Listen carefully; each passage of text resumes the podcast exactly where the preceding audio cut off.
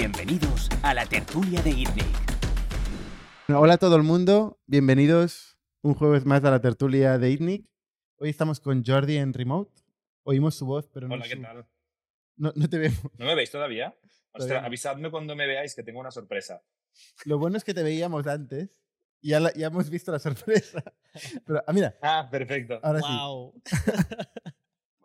La sorpresa, Pero no, no Si te queréis. mueves, no te mueves. No me muevo. clásico. Ahora, sí, ahora, sí te mueves. Uh, vengo desde el metaverso. Bueno, tenemos a Jordi en el metaverso, espera que no. Pero eh, entra con el avatar, ¿no? ¿Te has hecho el avatar ya o no? No sé cómo se hace.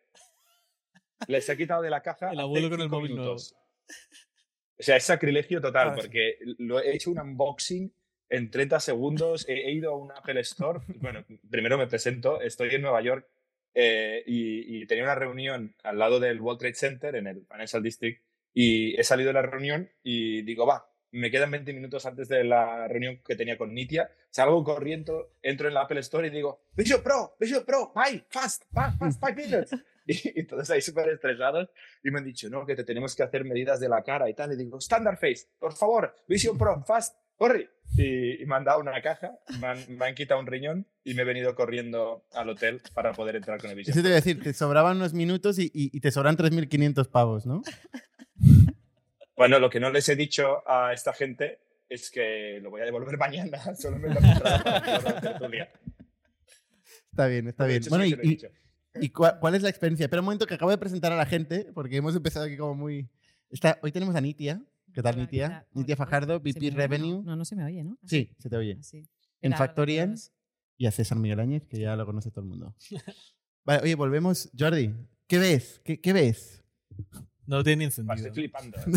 Estoy flipando. No, sí que lo tengo encendido, pero no he configurado mi persona porque es que no tengo tiempo, pero sabéis que te tienes que escanear la cara como quitándotelo y haciendo así todo un- una danza y no he tenido tiempo de hacerlo, entonces vosotros no me veis los ojos de pez que típicamente se ven.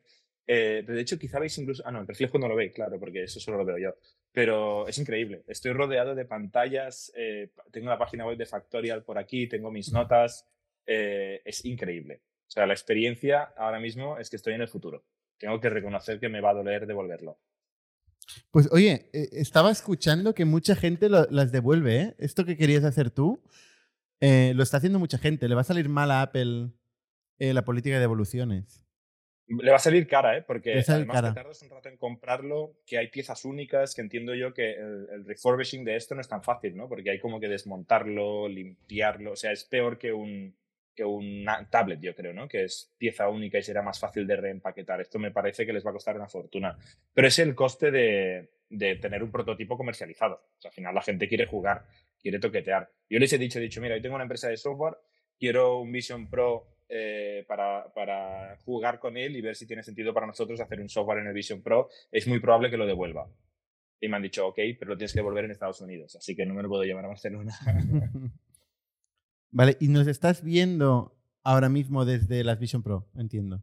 sí, sí, y la verdad es que se me van cayendo un poco y tal, o sea, es un poco aparatoso, pero, pero es increíble. O sea, yo estoy mirando a mi portátil, que de hecho todavía no he hecho lo de poner la pantalla del portátil, lo voy a hacer ahora, si sé cómo. Eh, pero, pero yo estoy utilizando portátil normal, ¿vale? Como si no tuviera las Vision Pro, pero estoy en la habitación de mi hotel. Detrás mío tengo una página web enorme con noticias y cosas que, que quizá comentamos luego. Ahí a la otra pared del hotel tengo mis notas. Ahí si miro tengo, eh, ¿cómo se llama esto? Times Square. Y al lado de Times Square están mis fotos. O sea, es bastante increíble la sensación, tengo que decir. Que no es muy como overwhelming, como... ¿No te cansa ver tanta, tantas cosas? ¿A la vez? Ya, es un poco raro, es un poco raro. O sea, sí, sí. No, no me cansa de momento, pero llevo 10 minutos, ¿eh? ¿Y no te molestan las gafas? Sí, si vais viendo me las voy tocando, me voy intentando poner bien. O sea, no, no es la, el- lo más cómodo que he hecho en mi vida. ¿Qué es, ¿Qué es lo más impresionante que has experimentado hasta ahora? En estos La 10 primera minutos. experiencia, la primera experiencia cuando abres una ventana y te aparece la ventana en tu entorno, mm, casi me cago encima. Es increíble. O sea, el hecho de que, de que mi mundo real, ¿no? mi habitación de hotel, tenga como una pantalla infinita en tres dimensiones es acojonante. ¿Cómo, cómo de realista no- es el, el pass-through? Es perfecto. O sea, y yo creo que llevo unas gafas transparentes con cosas borrosas en medio. Wow. O sea, yo no soy consciente de que estoy mirando a una cámara. E insisto, estoy mirando a mi portátil con, con un zoom y con... O sea, está un poco borrosito, ¿vale? Por eso digo como un poco borroso. Pero el, el real time es increíble. Oye, y además, Jordi, veo que, que estás sin ningún tipo de, no sé, mando, joystick, sino que directamente manejas con los dedos. ¿Qué? Te está comunicando ahora. Por suerte no me... Yo por suerte no me veo, pero tiene que ser absolutamente Por suerte, bro. Pero, Toda España pero es sí. increíble. Funciona, funciona muy bien. Todo España y no solo España, ¿eh? Em, paréntesis, a- ayer estuve en Miami, esta semana he estado en Miami. Hay una comunidad hispanohablante enorme en Miami y hay mucha gente que sigue el podcast en Miami. Qué guay. Muy bien.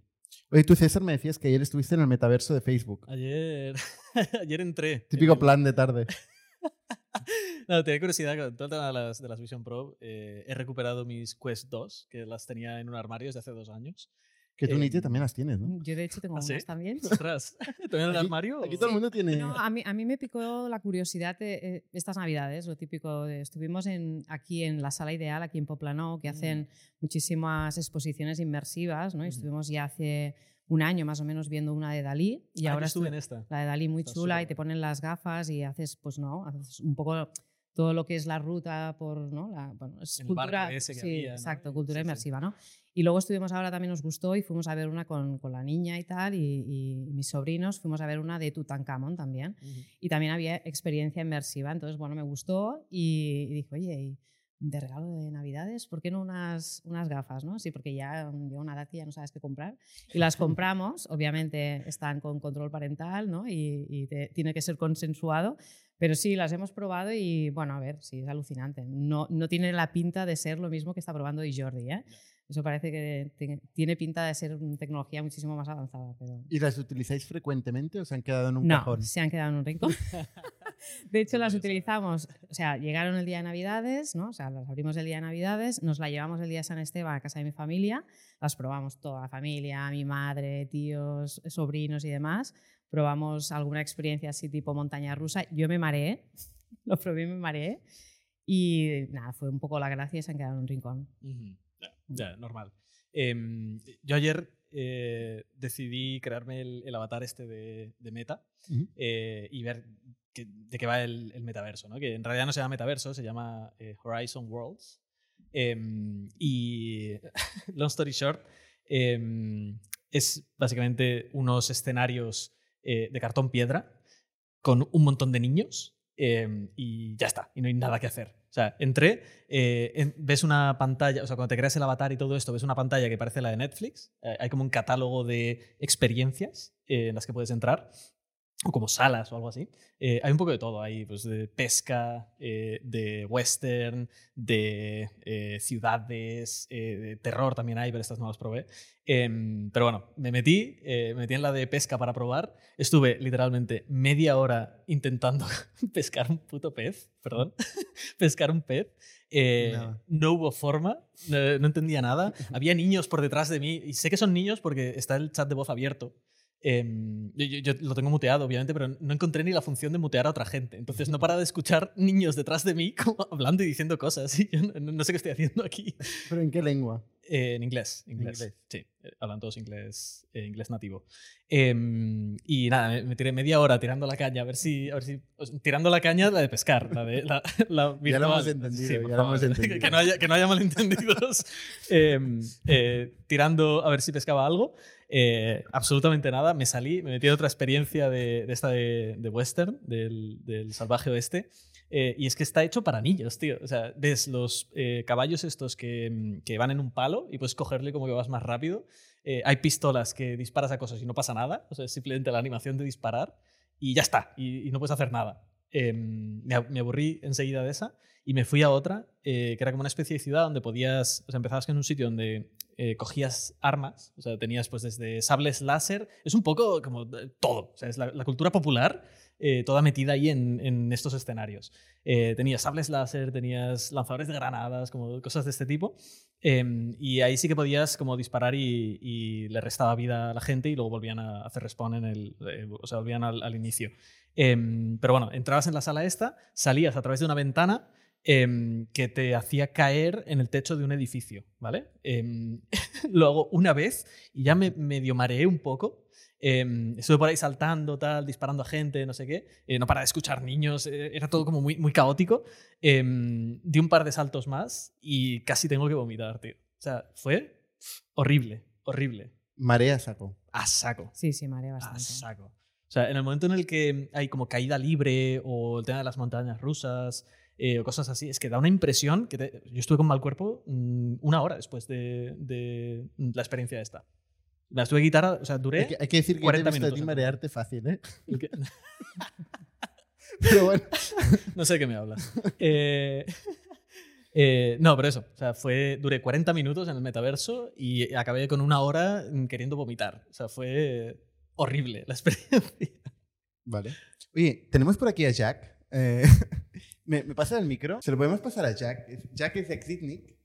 Eh, él estuvo trabajando en un proyecto en la época que ITNIC era incubadora, un proyecto de, de pasarelas de moda.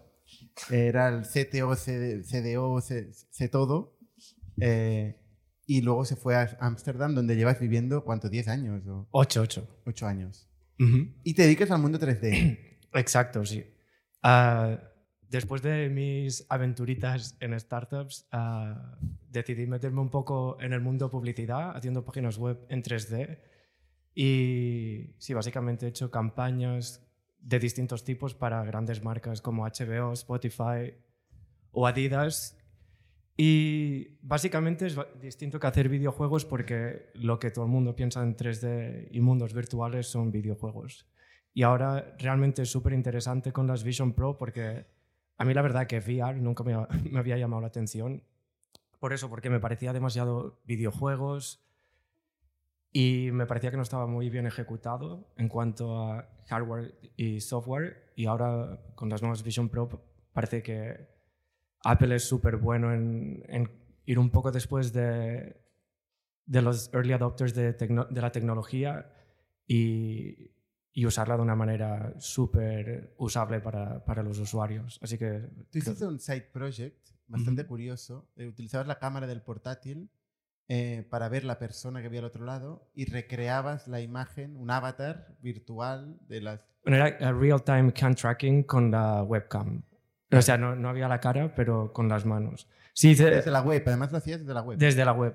O sea que sí, he estado haciendo experimentos. La verdad que al hace años no me, eso tampoco me llamaba la atención, pero han habido un montón de...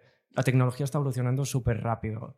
Y AI también, o sea, antes estas cosas se hacían con computer vision, pero no funcionaba muy bien. Y AI, muchas veces la gente piensa en generar imágenes o texto o cosas de estas, pero también se usa muchísimo para, para hacer uh, leer cómo es, en, en, tiempo real cómo son las manos. De hecho, uh, las Vision Pro son posibles también por esto, por, por AI y cómo evoluciona la, la, tecnología. Y este tipo de tecnologías también se pueden usar en web y funciona, funciona bien. La gente también está un poco, lo entiende porque con el móvil sí que estamos acostumbrados a, hacer, a usar uh, face masks y cosas de estas. ¿Y cómo, cómo, cuál es el state of the art ahora mismo? O sea, ¿qué, ¿cómo ves tú el tema de Vision Pro versus Facebook y las Quest y tal? A ver, no he usado ninguna y le voy a pedir a Jordi que me las traiga a mí, que no las devuelva. No sé si me oye. Pero... ¿Quién paga? ¿Quién paga? Yo, yo te las pago. Pero, uh... ¿Sí o no? Eh, sí, sí. No, después te envío un mensaje. Des... Pero ¿qué? la pregunta era cuál es state of the art. No he probado ni unas ni las otras. Lo que, lo que parece ser que van muy bien y, y lo que sí que es verdad que incluso para ordenadores las GPUs de hoy en día no tienen nada que ver con las de hace tres años con el, uh, ¿cómo se llama? M1, M2, M3 son lo, los procesadores de Apple. Mm, se pueden hacer cosas que, nada, yo empecé a hacer páginas web en 3D hace ocho años, no tiene nada que ver con, con los, orden, los ordenadores de entonces con los ordenadores de ahora. Yo creo que la tecnología está evolucionando tanto que que realmente mm, van a haber cambios en ese sentido, sí. Muy bien. Oye, próximamente nos contarás alguna, alguna primicia, ¿no? Puede ser, ¿no? La verdad estoy pensando en empezar, o es- estoy empezando algo en, en, estos, ah, en esta área, así que sí puede ser que me pase. Interesante. Muy bien. Muy bien. Eh, Jack, aprovecho, que, que lástima que te haya, que estés tú en Barcelona y el día que yo no estoy, eh, que te debo un WhatsApp, pero también, oye, Bernat, has presentado a Jack desde que le conoces tú. Pero Jack eh, y yo empezamos a trabajar juntos cuando Jack tenía 19 años y fuimos compañeros de piso durante años también. y Es, es un muy buen amigo, o sea que va empezó mucho antes que su paso por INNIC. Bueno, empezó antes también del paso por tu vida, diría yo. Llamamos a mi madre ahora. Llámala, llámala. Muy bien, muy bien. Oye, pues vamos a, vamos a hablar de, de B2B Sales. Venga. Hoy el tema era, era B2B Sales, ¿no? Tenemos aquí a Nitia. Nitia empezó como, como account executive en, en Kipu, en una empresa de ITNIC. Eh, en un momento dado pasó a Factorial como account executive. Y desde entonces has ido creciendo. Actualmente eres VP Revenue, ¿no? Y llevas eh, ventas, llevas Customer Experience Y llevas Demand Generation, ¿no? Parte relevante del marketing, ¿no? Em, yo te voy a preguntar, ostras, ¿cómo, cómo- qué cambia? ¿Qué perspectiva cambia cuando pasas de vendedor a sales manager? Y de sales manager a director, que es llevar managers, ¿no? Ujú. Y de mm, llevar managers a VP, ¿no? Y ver toda la perspectiva de toda la compañía desde arriba. ¿Qué cambia? O sea, cambia de, de entrada cambia el foco, ¿eh? porque cuando eres un, un account executive, un- no sé, al final quieres llegar a tu target, quieres cumplir con tus objetivos y llevarte tu variable, o sea, lo único que ves es tu parcela, o sea, no, no ves nada más. Te da igual todo. Te da igual todo lo demás. O sea, al final, ¿no? Si, si, o sea, pones foco directamente en, en- en lo que es lograr tu objetivo, ¿no? Pero eso pasa en todas las posiciones, ¿no? Luego también vas creciendo, tu objetivo cada vez es más grande, ¿no? Y tienes que ir poniendo foco cada vez en cada uno de los objetivos en el que tú estás basado en este momento, ¿no? Lo que sí que cambia más, sobre todo, es eh, la parte de gestión de personas. Obviamente, yo ya había gestionado a personas antes de, de estar aquí en Factorial y también en Kipu. Em, entonces, bueno, ¿no? cambia la perspectiva sobre todo de decir, bueno, ¿cómo puedes ayudar ¿no? a gestionar a estas personas mejor su día a día? ¿no? Porque al final una de las cosas muy importantes que tiene que tener un, buen vendedor es organizarse, ¿no? saber organizar bien su tiempo, saber dónde están las oportunidades. ¿no? Eh, Pues es importante tener también un CRM, ahí lo dejo también. Entonces, al final ayudas ¿no? a que esta gente, eh, o sea, intentas como, como crear mini-tours, ¿no? por decirlo de alguna manera, que esto lo hemos hablado muchas veces, eh, siempre teniendo en cuenta que cada uno tiene su propia peculiaridad ¿no? y su forma de vender, y lo que digo yo siempre es cada maestrillo tiene su librillo, pero intentas eh, hacer y sacar lo mejor de cada uno de ellos. ¿no? Esto como cuando estás en manager, ¿no? y al final es, es pues, hacer que ellos lleguen a tu objetivo, ¿no? básicamente. Cuando empiezas a crecer ya de manager a, otra posición más de director, empiezas a tener ya otra visión distinta en el negocio, en lo que es la compañía, porque pasas de estar viendo los números de lo que a ti te toca gestionar, ¿no? Pues yo, no sé, pienso ahora en team leaders que tengo yo ahora en el equipo, eh, que gestionan cinco accounts executives o ocho accounts executives, ¿no? Donde ellos lo único que ven ahora como managers es ver cómo desarrollar a esta gente, ver cómo esta gente llegan a sus objetivos, ¿no? Y hacen que llegue esta persona a su propio objetivo, pero les enseñas quizás el business plan ¿no? y no saben entenderlo, porque al final están viendo solamente esa parte pequeñita del, trozo del negocio que ellos manejan. Cuando ya tienes una posición mucho más avanzada, donde ya estás en una parte más de dirección o luego ya en un futuro incluso como VP de ventas, pues ya tienes que ver todo el negocio y entras a mirar toda la estrategia. De golpe y porrazo, no sabes cómo, te ves inmerso en no solamente ver el revenue, los números de lo que tú tienes que traer, sino que de golpe y porrazo te afectan temas como puede ser pues, la, la parte de los leads, ¿no? Eh, las conversiones de lead a deal, las conversiones de, de, de- de y empiezas a, a ver otra serie de métricas que tú en, en un primer momento, ni cuando eres account, eres consciente de ello. ¿no? Pero al final, sí, cuando pasas de ser un individual contributor a, un gestor de personas ¿no? y de negocio, pues obviamente te tienes que enfocar mucho en las personas también. Porque em, para hacer progresión de carrera en ventas, em, hace falta ser manager sí o sí. Es decir, por ejemplo, en eh, equipos de producto y desarrollo eh, suele haber dos vías. ¿no? Tienes la vía del individual contributor, pues por ejemplo en developers eh, pasas de mid-level, senior, staff, whatever. Em, y puedes tirar por la vía del individual contributor o te puedes hacer pues, manager, engineering manager, etcétera, Mm. etcétera. Em, ¿En ventas existe también este paralelismo, este- estos dos caminos? ¿O, eh, O sea, sí- siempre se acaba siendo manager? No, no, no, existen, obviamente, y de hecho hay gente que no quiere ser manager. O sea, que yo siempre cuando hay una persona que me viene y me dice, no, no, yo no quiero ser manager, o incluso a veces he tenido managers en el equipo que dicen, quiero volver a ser individual contributor, ¿no? Porque al final, o sea, ellos se dan cuenta que el trabajo de gestionar a personas y hacer que tu día a día impacte en que ellos te traigan los objetivos de los cuales tú vas a, cobrar tu propio variable, o sea, mm, no es fácil. O sea, gestionar a personas no es fácil y desarrollar a personas no es fácil, ¿no? No es solamente tener una charla con esa persona, hablar, eh, oye, ¿qué has hecho hoy? ¿Cómo te ha ido? Sino que al final es, es hay un trabajo detrás, ¿no? Realmente y no es fácil y eso tiene que llevar a impactar a que lleguen a sus objetivos.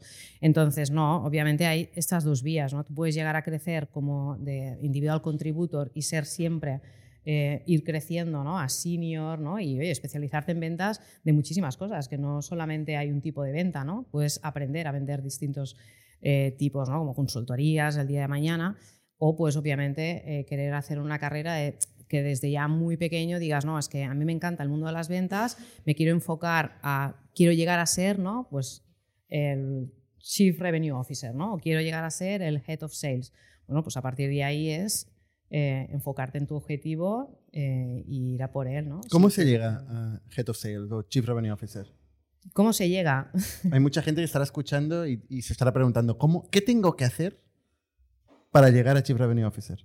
Lo primero, o sea, en la, en la primera parte de, ¿no? Cuando, cuando tú empiezas, puedes empezar de muchas maneras, ¿no? Porque anti- ahora hay muchísima especialidad. Antes no, no existía la especialidad, ¿no? Años atrás, yo llevo muchos años en el mundo de las ventas y era la venta más door to door, que antes estábamos hablando de esto, y, y al final tú eras un vendedor y tú eras tú el ciclo de ventas, ¿no? Sobre todo cuando una compañía empieza, también se empieza por ahí. Em, el tema es eh, cuando tú empiezas, ¿no? Eh, conoces todo el ciclo de ventas. Hoy no. Tú puedes empezar, pues, la parte, pues quiero ser un Sales Development Representative, empiezas generando oportunidades, ¿no? Y luego puedes crecer a ser un Account Executive, ¿no? Y a partir de ahí, pues, empezar a entender qué es cerrar una venta, la negociación, entender los problemas del cliente, ¿no? Y demás. Y luego de ahí, ¿no? Si tienes unas ciertas skills de mínimas de liderazgo ¿no? y se te da bien la empatía, la comunicación con el equipo, puedes optar a una posición de manager. ¿no? Ahí es donde muchísimas veces hay gente que sigue esa carrera, lo que hablábamos hace un momento, o hay gente que te das cuenta que, oye, pues no se me da bien gestionar a personas, ¿no? Y prefiero volver a, a mi parcela de individual contributor.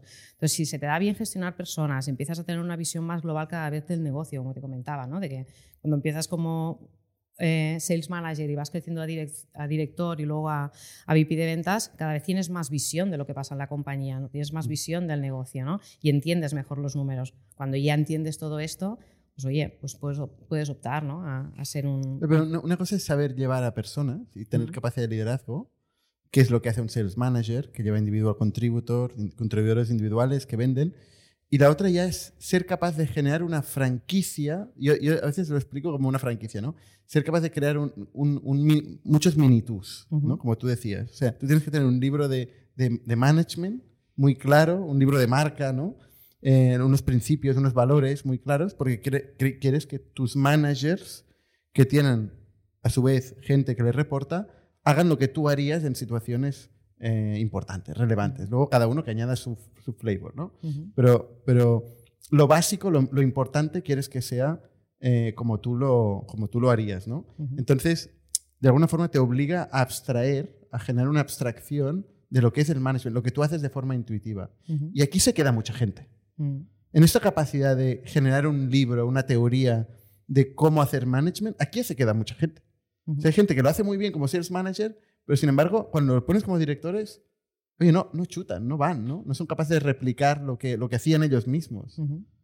Y, y es- eso es, yo creo que es un, un punto donde cae gente. Y la otra es la capacidad de planificación. Ya, pero al final por eso mismo lo que estás diciendo, ¿no? Y viene todo un poco relacionado. O sea, la persona que llega, llega ¿no? a ser un head of sales o a ser un VP de ventas, ¿no? O y a gestionar un equipo muy grande, al final de alguna manera ha tenido esa capacidad de poder desarrollar a esa gente, ¿no? O sea, al final estás gestionando personas y las estás desarrollando. Entonces, desde un primer momento, cuando tú empiezas a gestionar a un account executive y lo desarrollas, tú desarrollas ese account executive Primero, para que llegue a sus objetivos y para, que al final esté cumpliendo. Eh, con un, un, mínimo de desarrollo personal también. ¿no? A partir de ahí, tú siempre tienes que pensar en, oye, yo quiero que tú seas un futuro VP de ventas el día de mañana, con lo cual yo tengo que pensar en cómo te ayudo, aunque hoy seas un SDR o un Account Executive, a desarrollarte para ser un futuro VP de ventas. Si es qué es, si, si es lo, qué es lo que quieras hacer en un futuro, ¿no? Y a, a, partir de ahí es lo mismo cuando ya llevas a managers, ¿no? Oye, tú eres un manager, has pasado esta barrera, yo tengo que trabajar contigo, desarrollarte para que el día de mañana seas un futuro VP de ventas, ¿no? Y en cada reunión, en cada one-to-one, -one, ¿no? Tener esas conversaciones de intentar trasladar conocimiento, números, tener este tipo de conversaciones, ¿no? Exponerle a la complejidad que tienes tú, ¿no? O sea, de sí, y muchas veces también tirarlos a la piscina ¿no? claro. y ver si se ahogan o no en un vaso de agua, porque muchísimas veces, ¿no? si los tienes ahí entre algodones, luego es cuando, ostras, vienen bandadas y dices, ¿y ahora qué? ¿no? Yo no estoy aquí para tirarte un salvavidas, ahora búscate la vida tú. ¿no? Entonces muchas veces hay que exponerlos ¿no? a, a, a tirarlos, ¿no? que es cuando la gente se espabila también. ¿eh? ¿Y la gente aprende a planificar?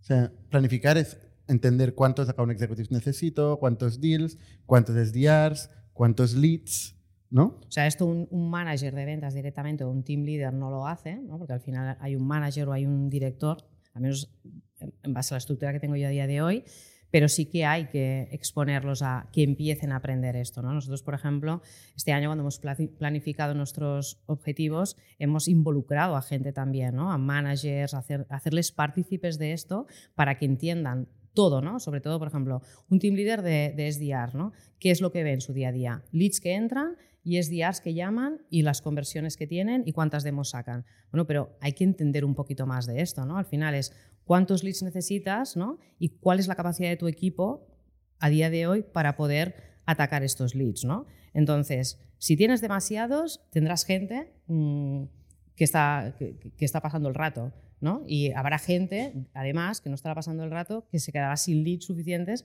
como poder atacar y llegar a sus objetivos. ¿no? Pues esos son los números que tú comentas de cómo planificar correctamente para tener a la gente correcta y que la gente esté motivada y llegue a sus objetivos. ¿no? Y no tener luego demasiada gente mmm, que no, ¿no? En este sentido. ¿Cómo se hace esta planificación en Factorial? Espera, me meto un segundo, si puedo, sí. que cuesta desde fuera. Nitia, tú, tú vienes de tú vienes del mundo de las ventas, ¿no? No has estudiado ni un MBA, no. pero yo creo que tu conocimiento de Excel cuando entras en Factorial es mínimo, básico, ¿no? Es sí. minimísimo, ¿no? Vale. Sí, eh, sí, sí. ¿Tú cómo lo has hecho para aprender? Porque ahora mismo tienes cientos de vendedores, SDRs, account managers, ¿no? O sea, tienes una complejidad enorme, hay muchos datos. ¿Tú personalmente cómo lo has hecho para aprender a modelar esa realidad tan compleja? O sea, ¿cómo he, cómo he aprendido yo? Tú, sí, ¿cómo lo has hecho? ¿De, bueno, de yo... dónde has sacado la información, los recursos para aprender a las herramientas que te ayudan a gestionar esto tan complejo? Bueno, yo siendo muy humilde y muy honesta, yo he tenido una gran ayuda con Bernat, obviamente que me adoptó desde hace seis años, cuando empecé a trabajar en Kipu ¿no? y empecé a tener eh, pues más relación con él ¿no? y, y, con él también crecí eh, en, una, en, una, posición de management en, en esa compañía ¿no? y, y, allí entré ya en lo que era el, el, la reunión de management, equipo directivo, equipo ejecutivo y ahí empecé a aprender junto con él, junto con el director financiero que había en ese momento, donde golpe porrazo eh, presentaban a Pianel y decía, ostras, cuántos números, esto qué significa, ¿no? entonces me sentaba también con ellos ¿no? y mirábamos los números e intentaba entenderlos cada vez más, ¿no? pero o sea, es una cosa que al inicio pues eh, no es fácil, ¿no? porque eh, obviamente es muchísimas métricas, muchísimos números que tienes que entender y poco a poco los vas entendiendo. También es un poco de forma natural ¿no? que, que, lo vas aprendiendo. Es curioso porque desde mi perspectiva, o sea, lo fácil es modelar, ¿no? hacer un Excel. O sea, tú, haces un Excel y eh, es la hostia, o todo cuadra, no, el mundo es, es perfecto, ¿no?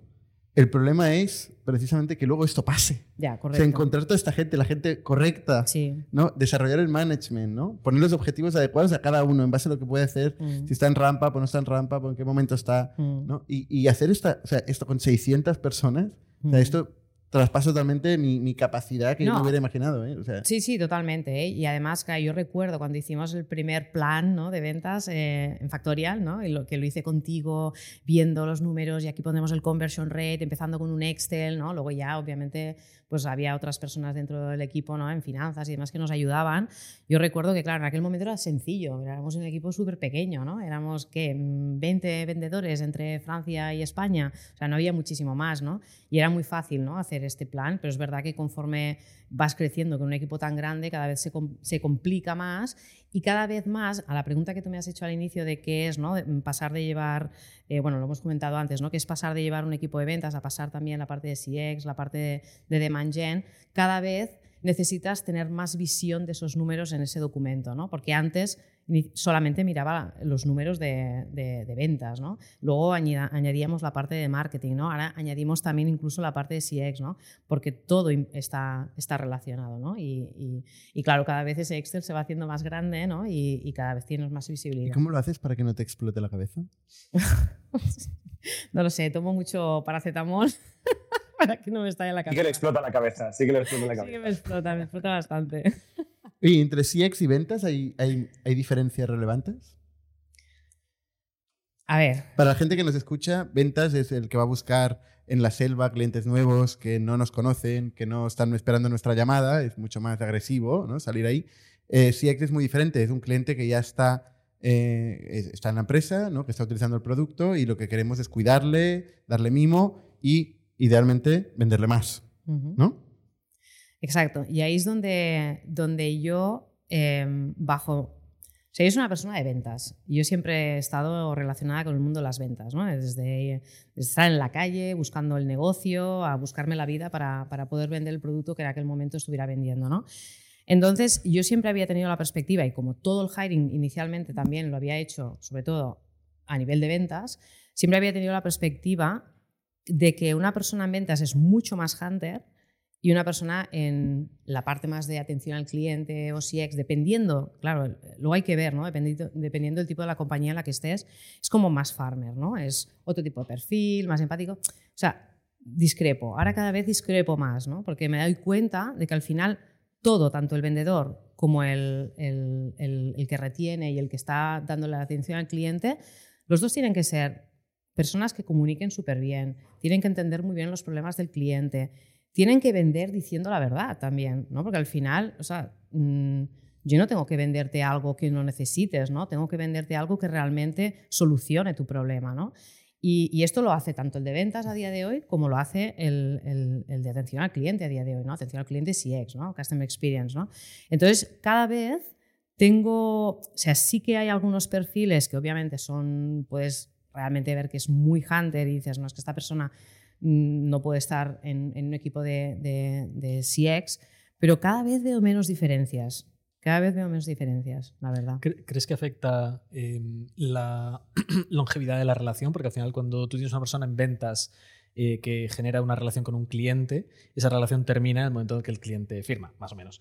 Eh, mientras que en CX eh, esa relación es indefinida, o sea, continúa durante un montón de tiempo. ¿Crees que eso luego tiene diferencias a la hora de ejecutar por parte de cualquiera de estas dos personas? Mm, a ver, o sea, sí que ahí puedes ver una serie de skills que uno puede tener y el otro no puede tener, porque al final es verdad que la gente de ventas suele ser gente más impaciente también. Ujú. Suelen ser más impacientes, ¿no? Y, y son gente que, que quieren generar urgencia, ¿no? Que quieren cerrarlo ya y ir a por otro, ¿no? Y, y solucionar el problema de un cliente y irse a por otro, ¿no? En ese sentido. Eh, y al igual la gente de CX puede ser gente pues, más paciente, ¿no? donde pues, bueno, dedican más, más tiempo.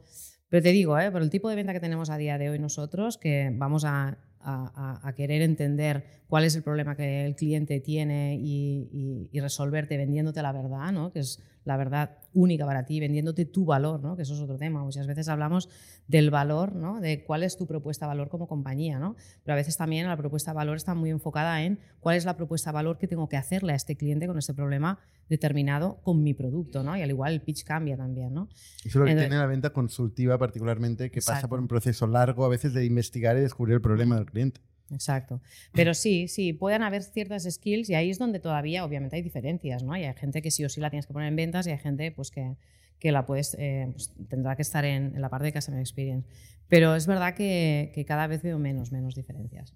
Puede ser que esta macro tendencia, que es una, una, tendencia en Factorial, pero también en todo el mercado, que es enfocarnos del NPS, Customer Experience, antes era NPS, CSAT, ¿no? objetivo de satisfacción y punto a objetivos más de endiar, ¿no? de crecimiento de carteras, que eso es algo que, insisto, o sea, en Factorial desde luego ha pasado, pero ha pasado también a nivel global eh, en todo el mundo, ¿no? Uh -huh. ¿Puede ser que esto también cambie el tipo de perfil de CX eh, bueno, que, que se necesita? Sí, seguramente también, porque al igual inicialmente lo único que era más era una atención más pura y dura del cliente, de oye, ¿cómo te ayudo? ¿Qué necesitas? Y al final también conforme pues, eh, como compañía, aquí en Factorial o en cualquier otra empresa, vas ampliando tu, ¿no? tu, tu, cartera de productos, pues obviamente quieres hacer también una expansión, ¿no? Y es mucho mejor hacer esa expansión con tus propios clientes, ¿no? Que, que al final ya les estás resolviendo un problema y crees que puedes aportarles más valor y seguramente el perfil cambia porque también tiene, pues que de alguna manera tiene ese punto de, de, ¿no? de, de, cómo te ayudo, cómo hago incrementar eh, los productos que tú usas en, en Factorial. Mm. Pero yo creo que no cambia tanto en la parte de CX, cambia más quizá también en la parte de ventas, ¿no? que es más consultiva también, la de entender muy bien el problema del cliente. ¿no?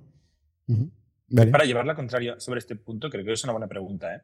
Eh, yo estaba pensando, el, el, yo no estoy de acuerdo que el perfil cambie, ¿no? porque la expectativa cuando contratas el primer vendedor o la primera persona de Customer Experience, yo creo que es la misma. ¿no? Nosotros queremos gente que sepa solucionar problemas. En el caso del vendedor, que sea closer, ¿no? Una persona con un sentido de la urgencia, que, sea, que, que, sepa ayudar al cliente a comprar, ¿no? A convencer internamente, a conseguir budget, etc. En el caso del account manager, quieres a alguien que te solucione los problemas que tu producto no está solucionando, o bien porque está roto, o porque te falta una funcionalidad, o porque lo que sea.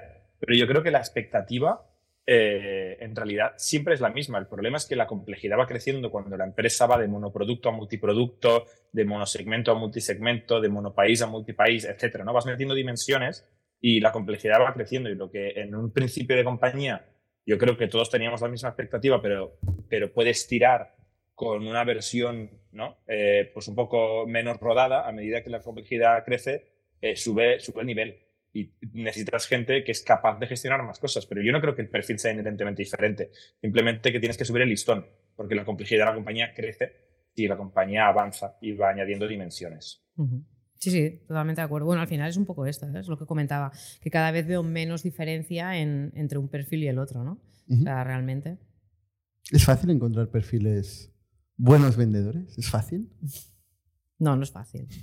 No es fácil. Pero puedes hacerlos. Puedes crear buenos vendedores, ¿no? Es lo que hablábamos de la figura también del manager. ¿no? ¿Qué prefieres, final... crear o encontrar?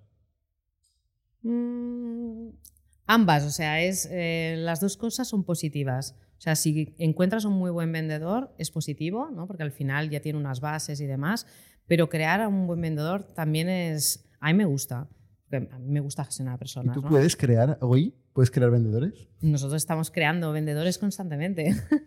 Pero tú no, personalmente tú no. Pero ya no lo haces tú, ni No, yo no. no lo haces tú. No, yo no lo hago. Hacen dos capas no. por debajo. No, no, yo ya estoy, estoy muy lejos. Pero bueno, Has sí. creado una escuela pero de, crear mucho tiempo vendedores. con ellos, ¿eh? ¿Eh? Has creado una escuela que crea vendedores Sí. cada día. Intento desde mi posición impactar en los directores para que sigan creando managers, creando vendedores y demás. Pero yo creo que al final, el, el, lo que hablabas antes, ¿no? decir, bueno, pues eh, cómo se pasa ¿no? A, a, y, y, cómo impactas ¿no? cuando ya eres un VP de ventas un Head of Sales y demás. Impactas así porque al final tú has creado tu propia cultura ¿no? y al final la base es, ¿no? es la cultura de ventas que tú has creado, la has ido cada vez expandiendo pues también haciendo crecer a personas que algunas han venido de fuera, las has contratado de fuera y las has metido y les has inculcado tu cultura y otras han crecido contigo y han, han, han captado tu propia cultura y ellos ahora transmiten esa cultura de ventas, ¿no? Y al final se ha creado una cultura desde arriba, ¿no? O sea, o sea, uh -huh. o sea desde arriba, no, desde abajo, desde que abajo. ha ido creciendo. Desde abajo, en este caso. Uh -huh. Eh, tú, Jordi, estás en la oficina, ¿no? Has pasado por la oficina de ventas de Miami, ¿no? Sí, bueno, ahora estoy en Nueva York, eh, que vine ayer por la noche, pero sí, estuve en Miami eh, el, el, principio de la semana, sí. ¿Y qué tal ahora que no nos escucha nadie? ¿Cómo, cómo están las cosas? No, a ver, es increíble eh, este fenómeno de tener un factorial tan lejos de factorial. ¿no? O sea, tú llegas ahí, mm, llega a un edificio a la que no he estado nunca, eh, subo un ascensor y me encuentro un super póster de factorial, ¿no? todo nuestro branding, y empiezo a ver gente que conozco y gente que no conozco. ¿no? Y de repente es como, hostia, he ido a la otra punta del planeta y hay un mini factorial aquí. ¿no? Digo mini porque estamos hablando de unas 20 personas comparados con las 700 que tenemos en Barcelona, más o menos. Y, de hecho, eh, tenía la sensación de, en lugar de haber subido a un avión, de haber subido a una máquina del tiempo. Porque es volver a cuando en Factoria le damos 20 personas, ¿no? Eh, unas dinámicas, unas energías, eh, un, espacio, ¿no? Una forma de trabajar que, es, que me recordaba al Factorial de cuando Nitia llegó a Factorial, que es cuando pues estábamos, teníamos ya unos cuantos clientes, pero estábamos viendo cuál era la, la, palanca de escala, ¿no? En Estados Unidos estamos en ese estado, ¿no? No tenemos una madurez tan grande con la máquina ya funcionando a todo gas, sino que está empezando esa escala, ¿no? Si fuera una startup, Estados Unidos para nosotros sería una empresa serie A, cuando Factorial es una empresa serie D, ¿no? Por ejemplo, en, total. Y, y o es extremadamente eh, un reto conseguir trasladar los aprendizajes de aquí a allí mientras mantenemos suficiente autonomía para que no estemos haciendo micromanagement a miles de kilómetros, ¿no? sino que realmente Factorial US opere como, como una pequeña entidad independiente, aunque no es del todo independiente. Esto es un reto enorme que he visto estos días, pero la clave es, es realmente las personas, los líderes que tenemos y ahora mismo la oficina de Miami está liderada por dos personas eh, muy diferentes, además, y que vienen de sitios muy diferentes, pero con, con una fuerza increíble. Y, y, bueno, he salido de ahí enchufadísimo por, por Miami. Eh, Nitia, ¿cómo, ¿cómo se hace esto desde aquí de gestionar una oficina a distancia? ¿Cuáles son los aprendizajes después de tres años llevando oficinas a distancia que te has llevado ¿Qué hay que hacer? ¿Qué no hay que hacer? ¿Qué volverías a hacer? Precisamente lo que está comentando Jordi. O sea, al final es darles el ownership máximo, y como, como comenta él, de no, intentar no hacer micromanagement, que muchísimas veces se hace, ¿no? Porque al final hay muchísimas cosas que, que en el día a día haces eh, sin darte cuenta de, o, o, que das por hecho de que, oye, tienen este conocimiento y al igual no lo tienen, ¿no? Y, te metes mucho en la operación porque al final necesitas ver qué es lo que está pasando ahí en los resultados. Mm, a ver, o sea, a día de hoy, como comenta Jordi, hay personas em, que tienen mucho compromiso, sobre todo en, en, este caso en la oficina de Miami. Y a mí lo que me, o sea, entiendo la, un poco la excitación que comenta Jordi, porque yo estuve hace poco también en la oficina de Miami, y a veces esto es lo que echas de menos aquí en Barcelona, ¿no? El, el ver lo que hablábamos siempre del we do whatever it takes, ¿no? Es decir, hagamos lo que haga falta, ¿sabes? Porque al final estamos todos aquí, ¿sabes? Eh, para llegar a, ¿no? a hacer, o sea, a que esto funcione, ¿no? De alguna manera. Y no hay el, el, espacio de este es un equipo, este es otro equipo, el otro equipo hace esto, no, yo hago esto otro. O están tan juntos que al final están todo el rato hablando y hacen que las cosas pasen, ¿no? Y, y, esa es la parte emocionante, que es lo que a veces se echa de menos cuando ya creces tanto en una compañía y tienes a tantos equipos, tantas mm. parcelas, ¿no? Y, y, y, a veces, de vez en cuando, y además yo soy muy así, soy muy impulsiva y muy espontánea, y muchas veces entro en reuniones de, pero no, pero hay que hacer lo que haga falta, no, venga, va, pero vamos todos juntos, vamos tal, porque, ¿no? porque te lleva al recuerdo ¿no? de, de, de cuando esto pasaba y éramos 5 o 10 personas en la oficina, ¿no? Entonces, sí, eh, creo que es eso, ¿no? Al final. Yo, Nitia, esto, o sea, es lo has descrito muy bien. Eh, yo estaba pensando, es la misma sensación cuando hacemos este evento que hacemos una vez al año, donde nos, nos vamos todos juntos a un sitio, ¿no? Y el año pasado pues lo hicimos en mayo y éramos 900 y pico personas, todas en un mismo auditorio, y solo un día al año podemos ver toda la empresa junta, ¿no? Y, y, por ejemplo, ¿no? en Miami abro la oficina y todo, toda la empresa, que es Factorial Estados Unidos, de repente está junta, ¿no? Está junta para desayunar, a la hora de comer, para las cervezas después de trabajar, ¿no? Y me doy cuenta del el poder este que tiene poder juntar a todo el mundo. Es muy, muy, muy potente poder transmitir un mensaje una sola vez y que lo escuche todo el mundo y que si alguien no lo entiende le ves la cara y puedes como rectificar el mensaje o, o refinar, claro, en el Factorial entero excepto ese día que nos vamos todos, los 900 o 1000 que somos, eh, a un sitio, tú mandas un Slack o haces un Zoom y esperas a que más o menos la gente que lo tiene que escuchar lo escuche, ¿no? En cambio, Mm, en ese tamaño de compañía, o sea, a mí me dio mucha, mucha añoranza a cuando éramos sí. un tamaño que te podías sentar todos juntos cada día, todos los días. durante- es o sea, curioso, realmente tiene, tiene mucha fuerza. Es curiosa esta añoranza. Yo, yo soy cero, cero nostálgico, cero. O sea, esto de los Good Old Times, o sea, yo solo recuerdo las mierdas de los Good Old Todo el mundo recuerda, hostia, tal, entramos. Joder, no recordamos que no vendíamos nada, no había clientes, no había... ¿alguien se acuerda de eso? Eh, yo lo veo mucho en la empresa, ¿no? Mucha gente dice, no, antes esto era la hostia. Pero eso es positivo porque, a ver, bueno, no sé, o sea, tú te, tú te acuerdas de esto y yo en mi, caso, eh, creando esa añoranza, lo veo positivo porque al final, aunque estuvimos luchando, picando piedra, ¿no? No teníamos leads, no teníamos clientes, en aquel momento teníamos muy poco producto, o sea, podía acordarme de esta parte, ¿no? Pero sin embargo me acuerdo de la añoranza, de ostras, la energía que había para hacer lo que hiciera falta y demás. Pero todavía Ay, hay, yo- ¿eh? no sé, yo prefiero quedarme con esta parte, o sea, la más positiva, ¿no? Está, cla- está claro, pero, o sea, eh, estábamos haciendo todo para llegar donde estamos. O sea, Ujú. o sea, ahora que estamos hoy, de- vamos a disfrutar lo que estamos hoy. ¿no? Y es lo que pienso, lo que le digo a la gente. Oye, el reto eh, de hoy es singular. Ya hay muchas menos hay muchas empresas en los 20. Hay muchas empresas. Cuesta mucho llegar a una empresa de 900.000 trabajadores con la oportunidad que tenemos ahora. Y hay muchas menos, ¿no? Entonces, vamos a pensar en la siguiente fase. Vamos a intentar resolver el puzzle este de cómo incentivar, cómo generar, recuperar la energía. Oye, yo hoy veo mucha energía también. Igual no en toda la compañía, No, que sí en todo el mundo, pero tú ves núcleos, ya no solo mm, Factorial US, ves, pues yo qué sé, el equipo de Performance Reviews, por ejemplo, que está haciendo tal, ves hay una energía brutal, ¿no?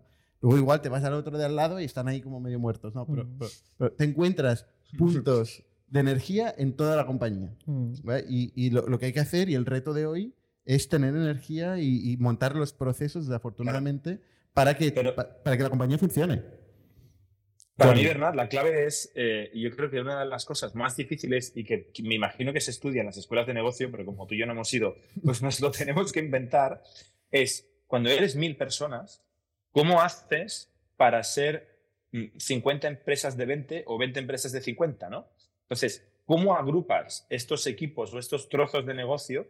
Porque lo que es verdad es que mil a una no van.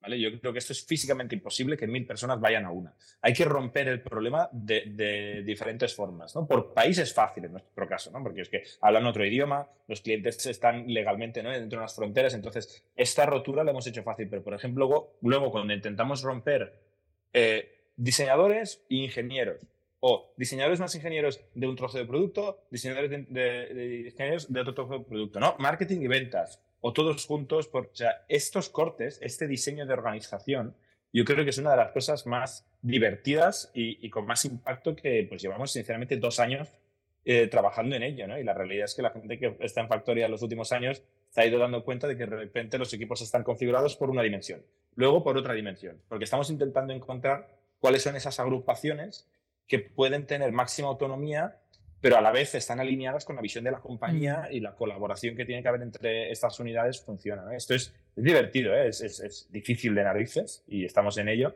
pero es divertido. Pero yo creo que es evidente que mil a la una no van. Mm. Tiene que romperse en trocitos. Ujú. Y, y la- las áreas de soporte, ya última pregunta, las áreas de soporte de ventas, ¿cómo escalan, no? O sea, ¿Qué hace falta aparte de vendedores y managers de vendedores para, para escalar? ¿Hace falta operaciones, trainings? Mm. ¿Qué, qué, qué aparece ahí? Sí, nosotros, o sea, dos de las, de las cosas que colgaban también, ¿no? aparte de lo que es ventas, eh, CX y demand gen, es ah, operaciones, eh, que también lo gestiono yo, eh, sobre todo la parte de Sales Ops, Marketing Ops y CX Ops, obviamente también. Y luego también eh, la parte de Sales Enablement, que ahí ya... mm, yo Grandes tengo- discusiones. Sí, son grandes discusiones. Yo tengo mi, mi propia opinión y demás, que, oye, seguro que hay miles de empresas que, que lo hacen y les funciona y demás. Mm, a mí me ha funcionado literalmente, ¿vale? Eh, lo de Sales. ¿Literalmente o ligeramente? O sea, ligeramente. sí, ligera- li- ligeramente. Em, pero sí, por ejemplo, la parte de, de Ops, ¿no? que hoy ya tenemos un equipo muchísimo más grande, a nosotros nos ayuda muchísimo en la parte de la eficiencia, sobre todo, ¿no? en la de tener todo bien limpio, tener bien organizado, ¿no? tener toda la visión muchísimo más fácil para que de cara al vendedor ¿no? tenga todos los datos eh, rápidos y tenga más visibilidad tenga más, visibilidad ¿no? de dónde tiene que atacar. ¿no? Es decir, eh, pues si en un momento dado tú tienes un pipeline ¿no? y, te doy visibilidad a través de pues, configuraciones que hacemos en SalesOps y demás para que tú puedas atacar a un, a un deal antes que a otro para cerrarlo, pues al final esto te ayuda. ¿no? Nos ayudan sobre todo en la parte esta de las eficiencias, en, en, en buscar herramientas también que nos ayuden también a, a, ser más rápidos, más ágiles, generar menos fricción. Soy un poco mal, ¿no? No sé, bueno. ¿Se oye bien? Yo oigo bien, ¿eh? Sí. El se oye bien. Está bien, Vale, está bien. vale. Y, y sí, no, la parte de Sales Ops ha sido un, un equipo importante también con la parte de Marketing Ops para ayudarnos con, con toda la parte de, del email marketing, de conectar lo que es Demand Gen con, con toda la parte más operativa, en el CRM y demás. Así que Y la, y la pregunta que le hice a, a- en un podcast a Sonia, Clemoni y Victoria sobre si montaras una startup desde cero ahora, ¿qué canal abrirías? ¿Harías outbound sales? Ya sé que es difícil preguntar esto sin industrias y caso de uso concreto, pero ¿preferirías hacer outbound sales o hacer inbound? Marketing inbound. ¿Cu- ¿Cuáles serían tus tres personas que Yo. contratarías? yo sí empezara una... es- también dependerá del tipo de negocio, ¿eh? Pero yo, obviamente, cuando montas una startup, si la montara yo, lo primero que haría sería yo salir a vender. Yo. ¿No? Porque al final lo que Vale, tengo que ver más es... allá de ti, vamos a decir que esta fase ya la has superado. Vale, concretemos. Entonces, contratas a tres personas para hacer el go-to-market. Co- ¿qué- Levantas una serie A y tienes que empezar a vender a escala, ¿no? Claro, entonces, tienes que contratar cuatro personas, vamos a decir cuatro personas. ¿Qué perfiles son? O sea, ¿Son dos SDRs y dos account executives? ¿Son inbound? ¿Son outbound? ¿Contratas a una persona de marketing? No, de entrada yo empezaría con, o sea, si es, si es uno, nunca, o sea, mínimo dos, y haciendo exactamente lo mismo, y empezaría haciendo full cycle, ¿no? que al final es hacer todo el ciclo de ventas tú solo, y empezaría haciendo outbound, obviamente, eh, porque claro, no sé si tengo dinero o no para invertir en, en campañas de, de performance a día de hoy, ¿no? y si me lo puede permitir, y tampoco sé si me va a funcionar, con lo cual voy a primero testear eh, yéndome a las empresas eh, que sean mi target y tratar de venderlo eh, y a partir de ahí ver cómo esto lo escalo, pero empezaría haciendo outbound. Vale. Oye, antes entrando, eh, por la puerta me he encontrado a Hilario Tomé, que ha pasado por aquí hace siglos. eh, que Hilario hace una cosa muy curiosa, que es un perro robot. Sí. Bueno, pr- primero de todo, nosotros somos una startup y estamos siguiendo exactamente lo que has dicho. Entonces, el consejo cada huella es clavado. ¿Vale? O sea, vosotros, pero explica un poco Kibot y qué hace. Vale, nosotros hacemos... Hay un, hay un poco acople. Ahí. ¿Sí? Vale, ya nosotros no. hacemos un perro robótico para inspecciones industriales. Entonces, el objetivo que queremos hacer es minimizar riesgo de la gente que está haciendo estas rondas de inspección y mejorar la forma en la que se hacen. ¿Vale? Y dices, hostia, esto, vender eso es tiene que ser curioso, ¿no? Porque me, me decías antes, hacéis door-to-door sales, de puerta a puerta, Sí, sí. como las de enciclopedias, de toda la vida. Bueno, nosotros tenemos mucha suerte que aquí en Tarragona tenemos uno de los centros de producción química más grandes de toda Europa. Entonces, básicamente, como el producto es relativamente interesante, es muy fácil que te contesten al, al cold calling o al, al call email. Todo el mundo le despierta la curiosidad. Y como el propósito que nosotros vendemos verdaderamente es, digamos, algo idílico para toda esta gente, siempre están dispuestos a, seguir un paso más adelante, hacer una prueba piloto, tirar hacia adelante. Nosotros vendemos robótica. La robótica al principio es, o sea, hay dos tipos de, de startups, ¿no? Las que tienen un riesgo comercial y un riesgo tecnológico, digamos. Nosotros somos un riesgo tecnológico. Nosotros sabemos que si conseguimos desarrollar lo que queremos desarrollar, la demanda está ahí. La robótica, todo el mundo quiere automatizar y mejorar procesos. El tema es que es muy complejo hacerlo. Y ese es el camino que nosotros seguimos. Y por eso no te voy a decir que es fácil para nosotros vender, pero sí que es fácil, digamos, llegar a los clientes y que nos, nos abran las puertas para, digamos, al menos empezar a hacer pruebas piloto y continuar hacia adelante. Por eso mi pregunta siempre es, ¿qué tal los robots? ¿Funcionan Siempre no funcionan? Los robots eh, empezamos desde. Eh, Bernat y yo, bueno, hace ya dos años ¿no? que nos conocimos. Justo cuando empezamos, el primer mes que comenzamos el proyecto, me acuerdo que al mes o el segundo mes venimos aquí a conoceros, porque escuchamos el podcast un montón. Y, y justo el septiembre pasado, el año pasado, fue el deadline que nosotros nos marcamos para decir, bueno, hay que sacar robots al final, hay que sacar robots y llevarlos a gente. Más de uno o dos días, tenerlos semanas trabajando en plantas químicas. Y ahí los tenemos. Ahora tenemos varios robots en varias plantas químicas desde, desde septiembre. ¿Cuántos son varios? Varios son, va oscilando entre 3 y 5, 6 alguna vez. Y vamos haciendo, pues vamos saliendo ahí cada dos, tres semanas, resolviendo la incidencia. Al final, los clientes que nosotros tenemos, nosotros también son, son partners nuestros, porque les explicamos desde, desde el principio las expectativas que van a tener. Es un producto muy complejo, es una cosa muy novedosa, el valor que puede añadir es brutal, pero tenéis que ser conscientes de la novedad del producto y ellos tienen un grado de tolerancia que pueden haber fallos. Entonces, ahora estos primeros meses que hacemos pruebas, pues cada X semanas vamos a revisar qué tal está, miramos si ha faltado una piececilla, si algo se ha gastado, si hay algún bug y lo vamos corrigiendo.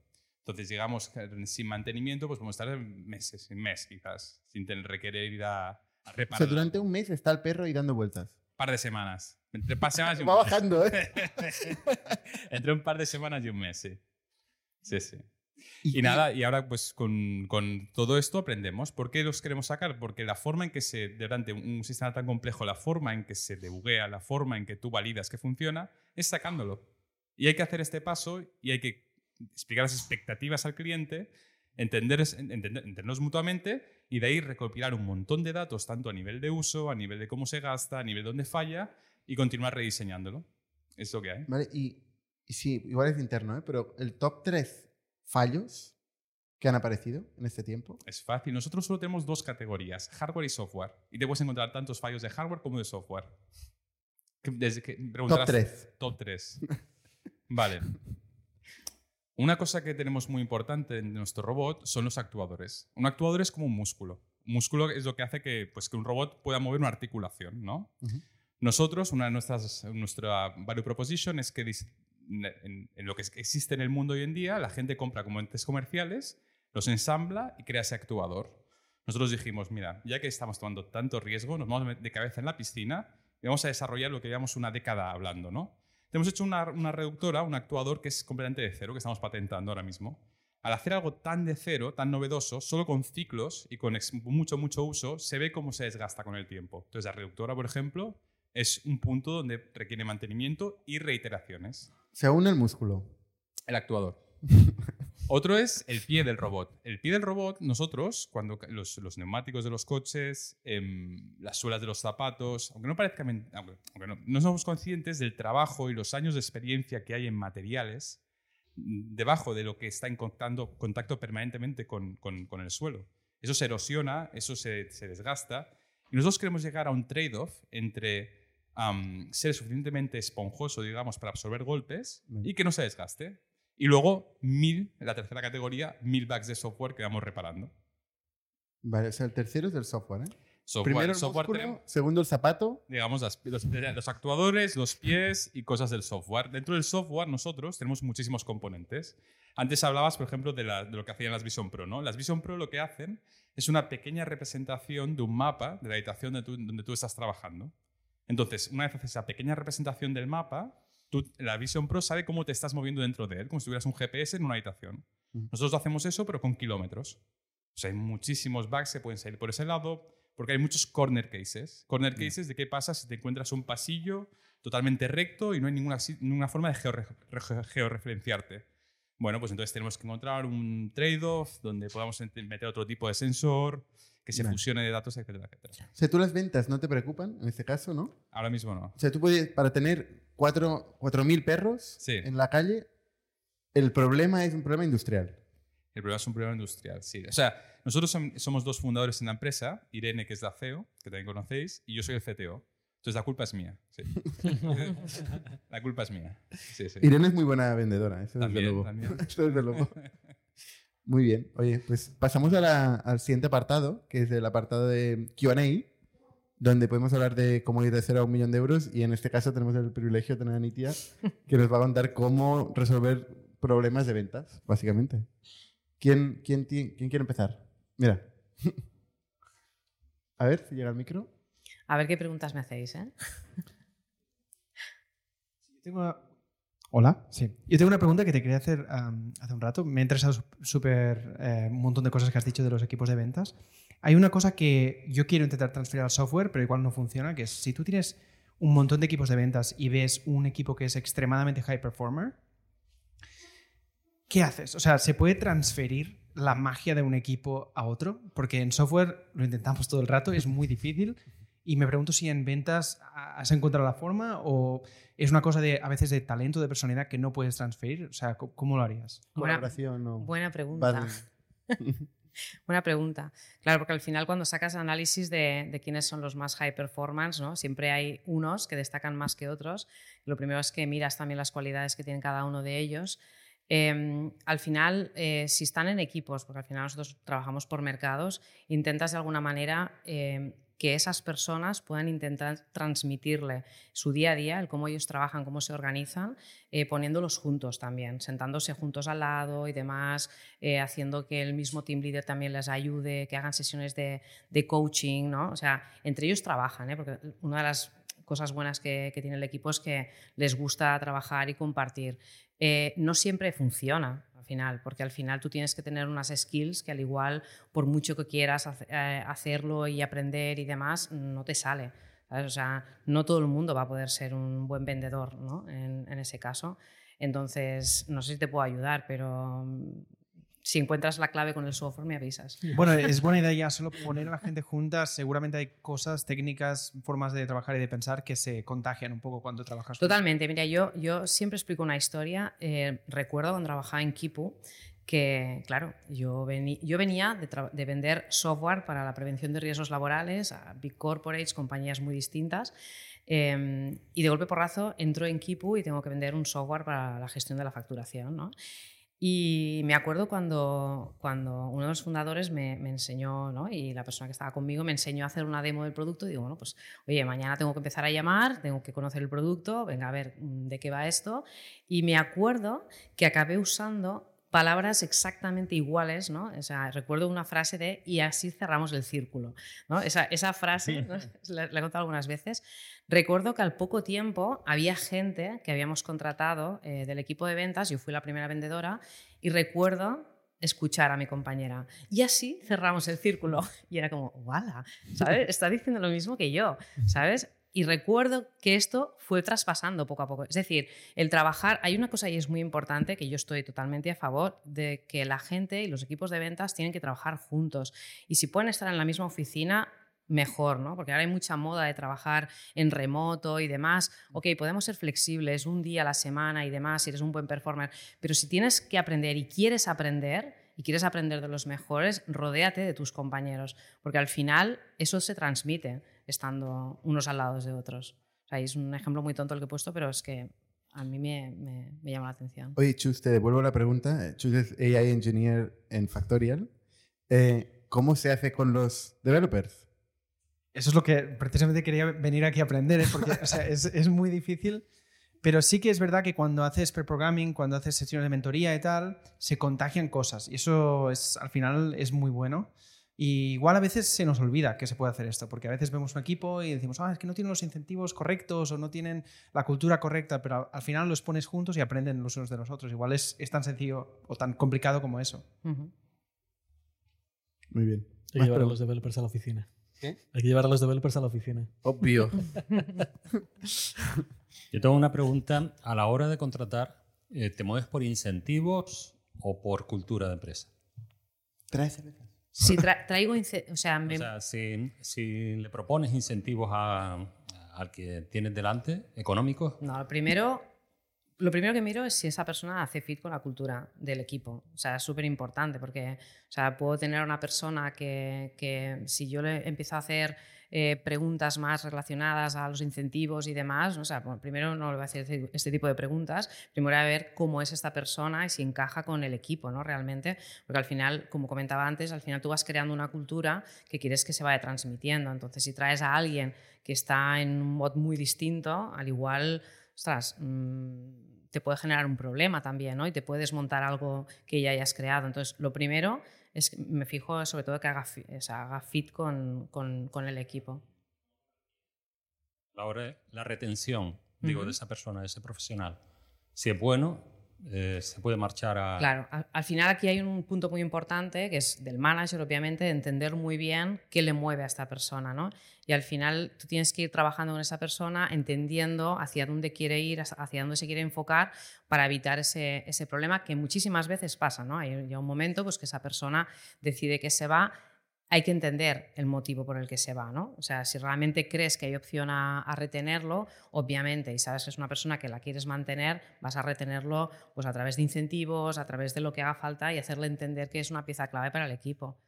Pero antes de llegar a ese punto es importante eh, haber sabido con quiénes has estado trabajando durante todo este tiempo para, para conocer qué es lo que le mueve ¿no? y no tener que llegar a este punto.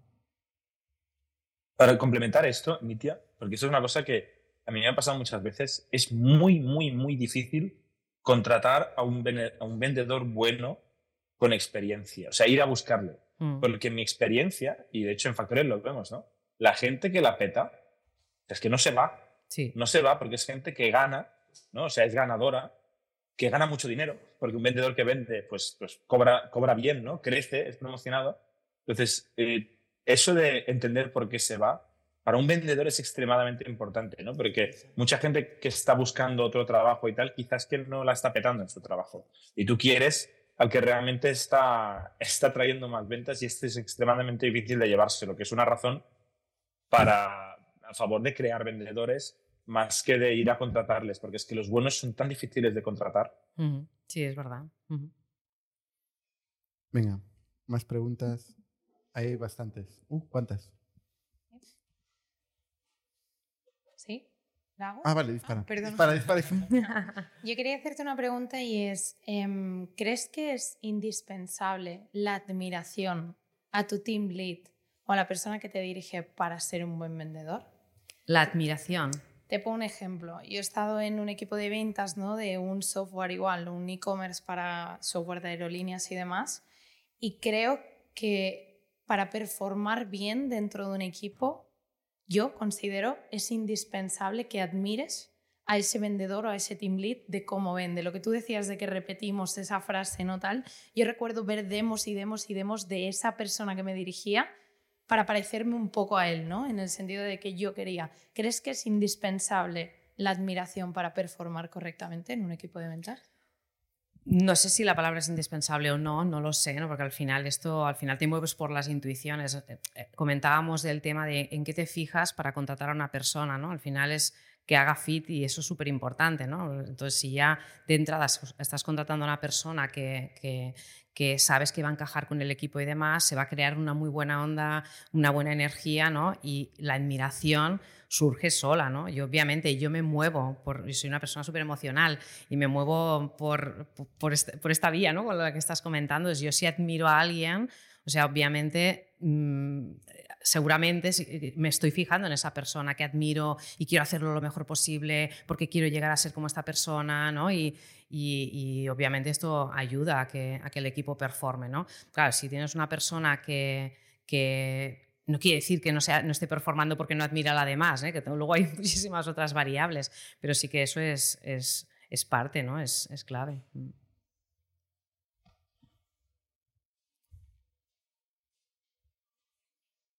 Hola, buenas. Eh, yo soy Marco de, de Pulpo. Eh, César, bonita, bonita taza. eh, y mi pregunta es, bueno, ahora que viene el, el Mobile World Congress, eh, mi pregunta es relacionada a, las, a los eventos, a los congresos.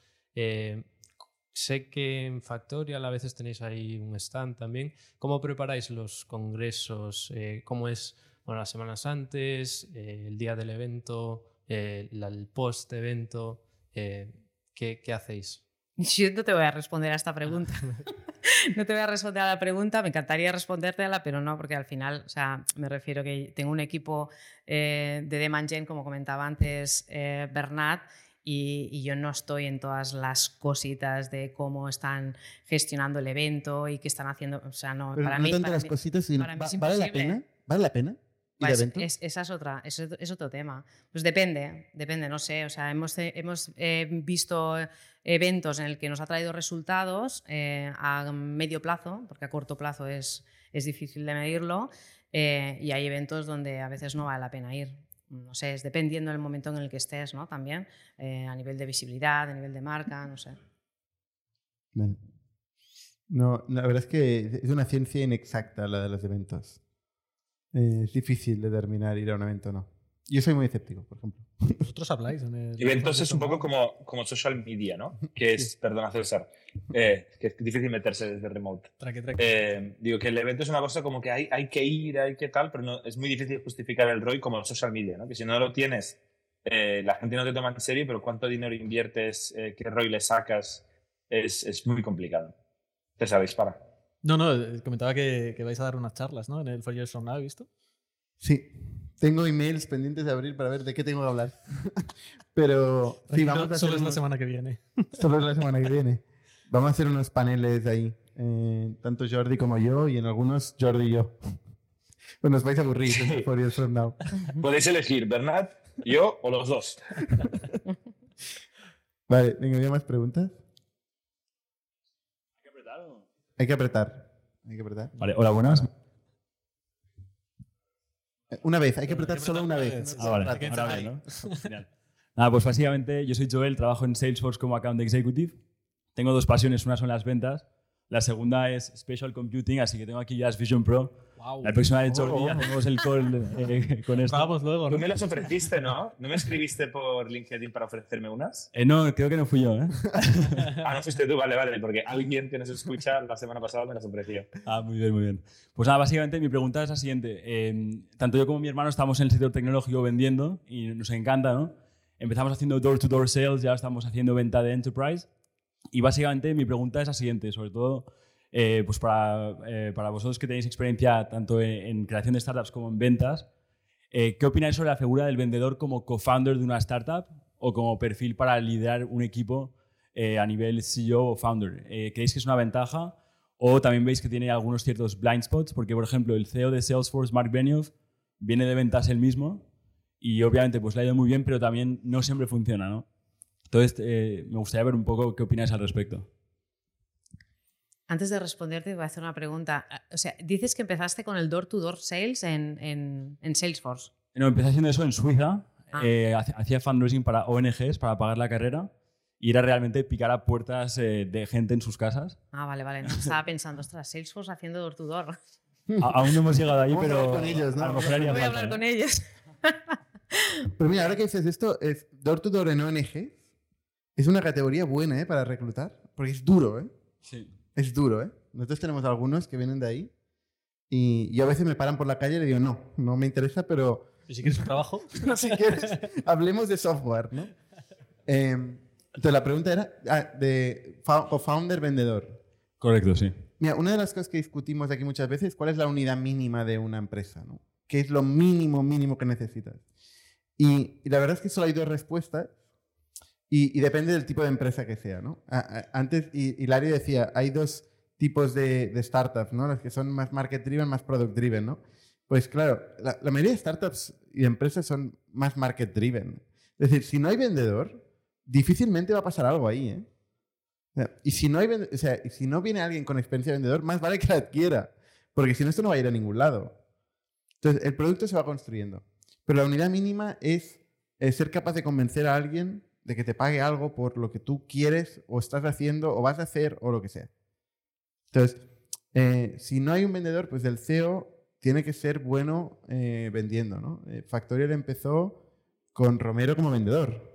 Romero era el vendedor y también era el programador. Un poco de todo. pero, pero, pero empezó con, con- con un founder, un founder de luego en la calle. sería imposible plantear Factorial sin que tuviéramos un founder en la calle. ¿eh? No sé si tenéis algo a añadir.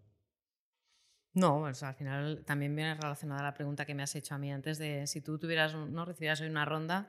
Claro, si yo, yo sería fundadora, ¿no? Porque sería mi empresa. Entonces lo primero que he dicho es yo saldría a vender, lo primero, obviamente. Eso lo tengo clarísimo. Vale. A ver, ahí vas. ¿Se oye? Sí. Pregunta de cero a un millón. Cuando tienes una empresa SaaS, ah, llega un momento inevitablemente, supongo, que tienes que subir el precio a tus clientes porque pues tienes más estructura o la tecnología es mejor, más cara, lo que sea, ¿no? ¿Cuál es el approach adecuado para contar esto a tus clientes actuales? Oye, que hay que subir el precio y no perderlos. O sea, la, la peor razo- razón para subir el precio es porque tienes más estructura. Esa es la- de todas las razones, esta es la peor. Si tienes más features, ¿no? si tienes un producto más profundo, con más capilaridad, no sé, eh, puede ser una razón. Pero que tú tengas más estructura, al cliente no le importa. ¿eh? Ese, ese es, ese es el primer punto. Y nosotros sí, nosotros hemos ido subiendo el precio eh, progresivamente cada año a medida que hemos ido dando más valor. Eh, y en nuestro caso el valor ha sido tanto vertical como horizontal. Eh, o sea, hemos profundizado más en más casos de uso, en más eh, soluciones concretas para industrias concretas. Para, ¿no? Eh, entonces, le hemos solucionado problemas mayores a gente y también le hemos solucionado más problemas a la gente. ¿vale? O sea, son las dos únicas cosas que puedes hacer para subir el precio. O, o solucionas más problemas o solucionas problemas más grandes. Eh, eh, entonces, bueno, eh, al final es un proceso incómodo. Sobre todo fue muy incómodo cuando pasamos de valer cero a valer algo. Esto fue muy incómodo. Pero, pero si le estás solucionando el problema al cliente y tú eres capaz de imaginar que el problema que tiene vale 10 y tu, co- tu coste es 5, pues, y tiene, un- tiene una, ganancia marginal y no hay ningún competidor que lo haga por menos, exactamente como tú planteas la solución, si tú eres capaz de entender toda esta ecuación, entonces no hay problema en subir el precio. Si esta ecuación no se cumple, ya no, no estoy hablando de la estructura, ¿eh? estoy hablando del mercado. Si hay otro competidor que ofrece el mismo producto a un precio más bajo y tú subes el precio, te vas del mercado. ¿no? Entonces, son una serie de factores que tienes que tener en cuenta cuando haces el precio. Y ya os digo que no es nada fácil. ¿eh? O sea, nosotros nos, nos estamos todo el día peleando por el precio. ¿no? ¿Cuál es el precio ideal? ¿no? Estamos todo el día discutiendo. ¿no? Y además, mercado a mercado, industria a industria, producto a producto. eh, no es fácil el precio. No sé si hay algo. Em, yo sí, sí que creo que hay ciertas cosas que puedes hacer desde la parte de producto em, que te van a facilitar la vida a la hora de, subir el precio a posteriori. Em, porque muchas veces estamos acostumbrados a, pues yo qué sé, tenemos tres planes de precio, ¿no? Em, y vamos metiendo features pues, en todos por defecto. O sea, según vas avanzando el desarrollo de producto, pues empiezas a meter más features en esos planes y la gente pues empieza a disfrutarlas pagando exactamente lo mismo. Te puedes proteger contra eso mediante el uso de feature flags, por ejemplo, em, donde quizás las features nuevas que saques no las lanzas en los planes existentes, sino que las empiezas a lanzar en planes superiores. ¿no? Em, y es como una buena forma de, hostia, vale, eh, yo me he comprometido a pagarte, pues yo que sé, un año de SaaS eh, por este set de features. Pero esto no quiere decir que ese set de features vaya a crecer indefinidamente, ¿no? Eh, entonces puedes meter esas features nuevas bajo feature flag em, y cuando, cuando hagas el approach al cliente, o sea, cuando te acerques al cliente a decirle, oye, es la hora de pagar más, es muy sencillo, o no, es muy sencillo, pero es más fácil justificar el incremento de precio activándole esas features que ya están disponibles para, para la gente que, que está entrando nueva en ese tipo de planes. ¿no? Em, y, y eso es algo que la verdad que me... me- o sea, volviendo un poco atrás a los cambios de precio que, hicimos en Factorial, eh, me hubiera gustado tener bien seteado desde el principio, ¿no? Hostia, vale, eh, este plan de precio incluye estas features concretas, pero las features nuevas no van a entrar aquí. Las features nuevas las vamos a meter en un plan superior o vamos a eh, hacer grandfathering a la gente del plan que tiene, pero con el, con el set de features que tiene. Y oye, si quieren más, es la hora de pagar más. Eh, y la, la relación entre eh, precio y valor obtenido es mucho más clara, porque al final están pagando más, pero también les estás enableando más, más funcionalidad del producto. No es tan fácil, ¿eh? Porque la feature que haces es una extensión de una feature que en teoría has vendido, es una cosa totalmente nueva. Y el bundle que has vendido, ¿cómo se explica? ¿Es un bundle que es- incluye todo? Que es, por cierto, el peor, la peor idea. Nosotros hemos cometido estos errores en el pasado, ¿no? Inclu- un bundle que, que- que en el propio título del bundle ya incluyo todo. Entonces, Ya. todo lo que hagas en el futuro está hipotecado, ¿no? Evidentemente hemos tenido que corregirlo, ¿no? Bueno, también dijimos Free Forever, Bernat. Aparte de todo el Hemos cometido varios errores, ¿vale? Son los dos. No, No lo hagáis. cometemos grandes errores varias veces. Entonces, bueno, eh, sí, el bundling, ¿cómo, ¿cómo defines el bundling? ¿Y cómo, y cómo se, se entiende la feature nueva como una extensión de lo que ya hay? Porque a veces entre un bug y una feature tampoco hay tanta diferencia.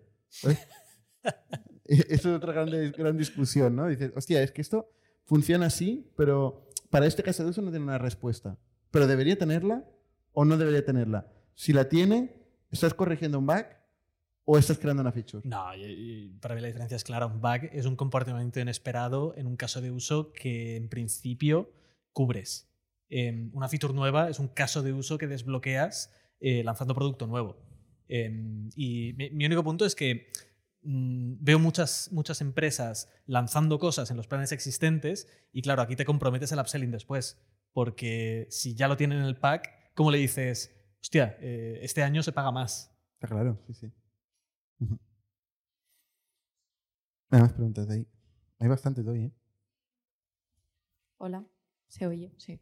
Eh, hola Nitia, soy Judith del equipo de producto de Factorial. Em, yo tengo una pregunta que es que, em, o sea, una realidad entre producto y ventas es que se lanzas muchas piedras, ¿no? O sea, eh, ventas siempre se queja de que producto no desarrolla suficientemente rápido y producto se queja de que ventas está vendiendo cosas que aún no están desarrolladas, por lo tanto no se están haciendo managing expectations y te viene el cliente pues quejándose. ¿Cómo lo harías para que estas piedras se conviertan en cuerdas y que ventas lance oportunidades a producto y producto lance workarounds y soluciones rápidas a, a ventas? Es una pregunta para un amigo. Exactamente. Cuidado lo que digas, Nitia, ¿eh? No, no, sí, sí, no, no, ahí, ahí sí, es una, es una conversación de larga y tendida, yo creo, en, en una sala y ver un poco cómo, cómo se puede colaborar. Pero sí, obviamente estas guerras existen, pero es que ventas siempre, te va, siempre va a estar pidiendo más producto, más leads, va a estar pidiendo siempre de todo para vender más, ¿no? Es, es- eso es una realidad, ¿no? Y a veces se escucha poco, ¿no? Em, a ver, no sé, o sea, a nosotros, una, o sea, aquí en Factorial cosas que nos ha ayudado ha sido también a conectar más a los equipos, ¿no? O sea, realmente, ¿no? Trabajar más juntos, ventas, marketing y demás. Eh, ¿Cómo podemos solucionar este tema? Es ver cómo nos podemos alinear más. Eh, Obviamente, es que no, no sé qué, mira. Ah. O sea, Entiendo.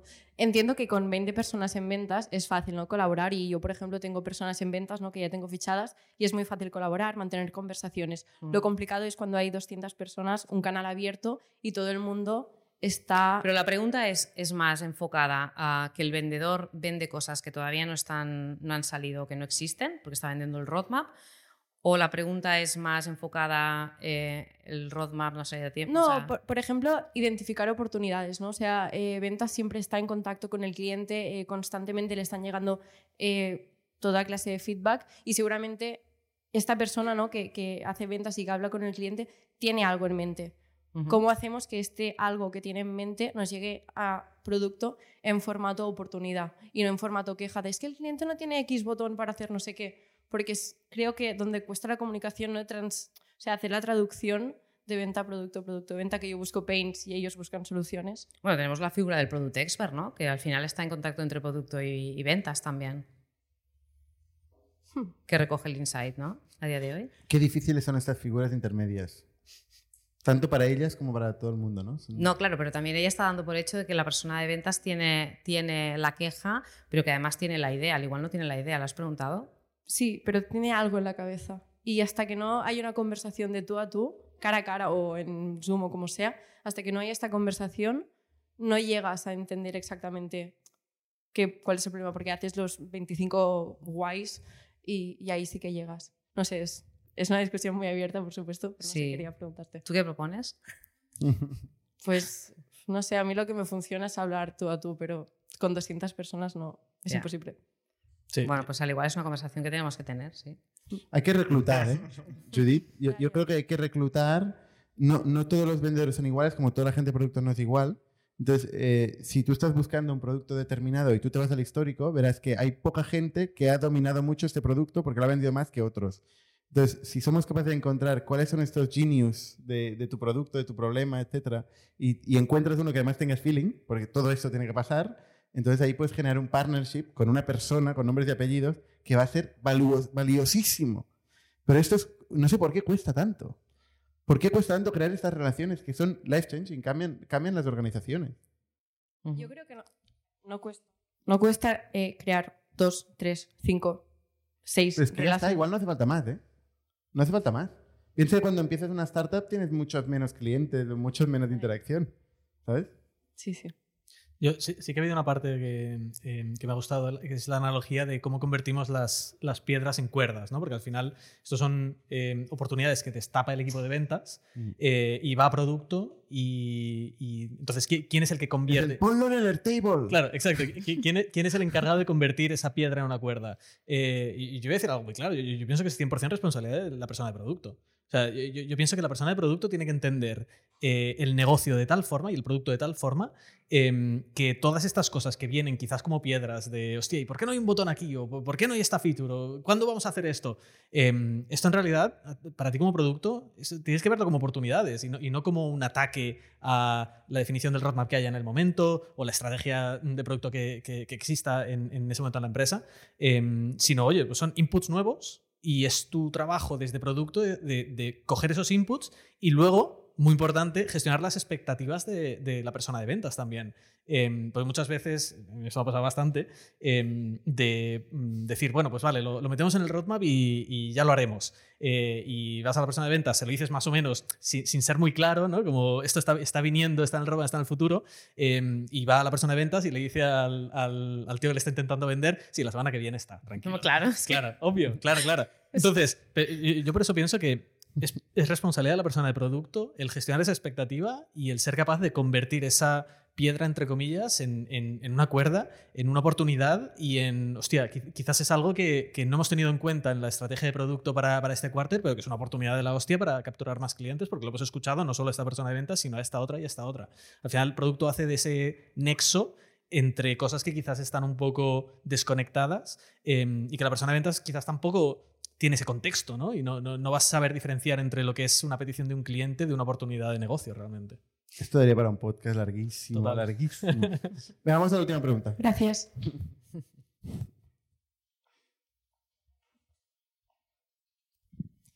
Eh, hola. Ah, bueno, antes que nada, soy un gran fan. Llevo unos más de cinco años viendo el, el podcast cada semana y creo que es Qué bien. que mejor calidad tiene y el, el más auténtico.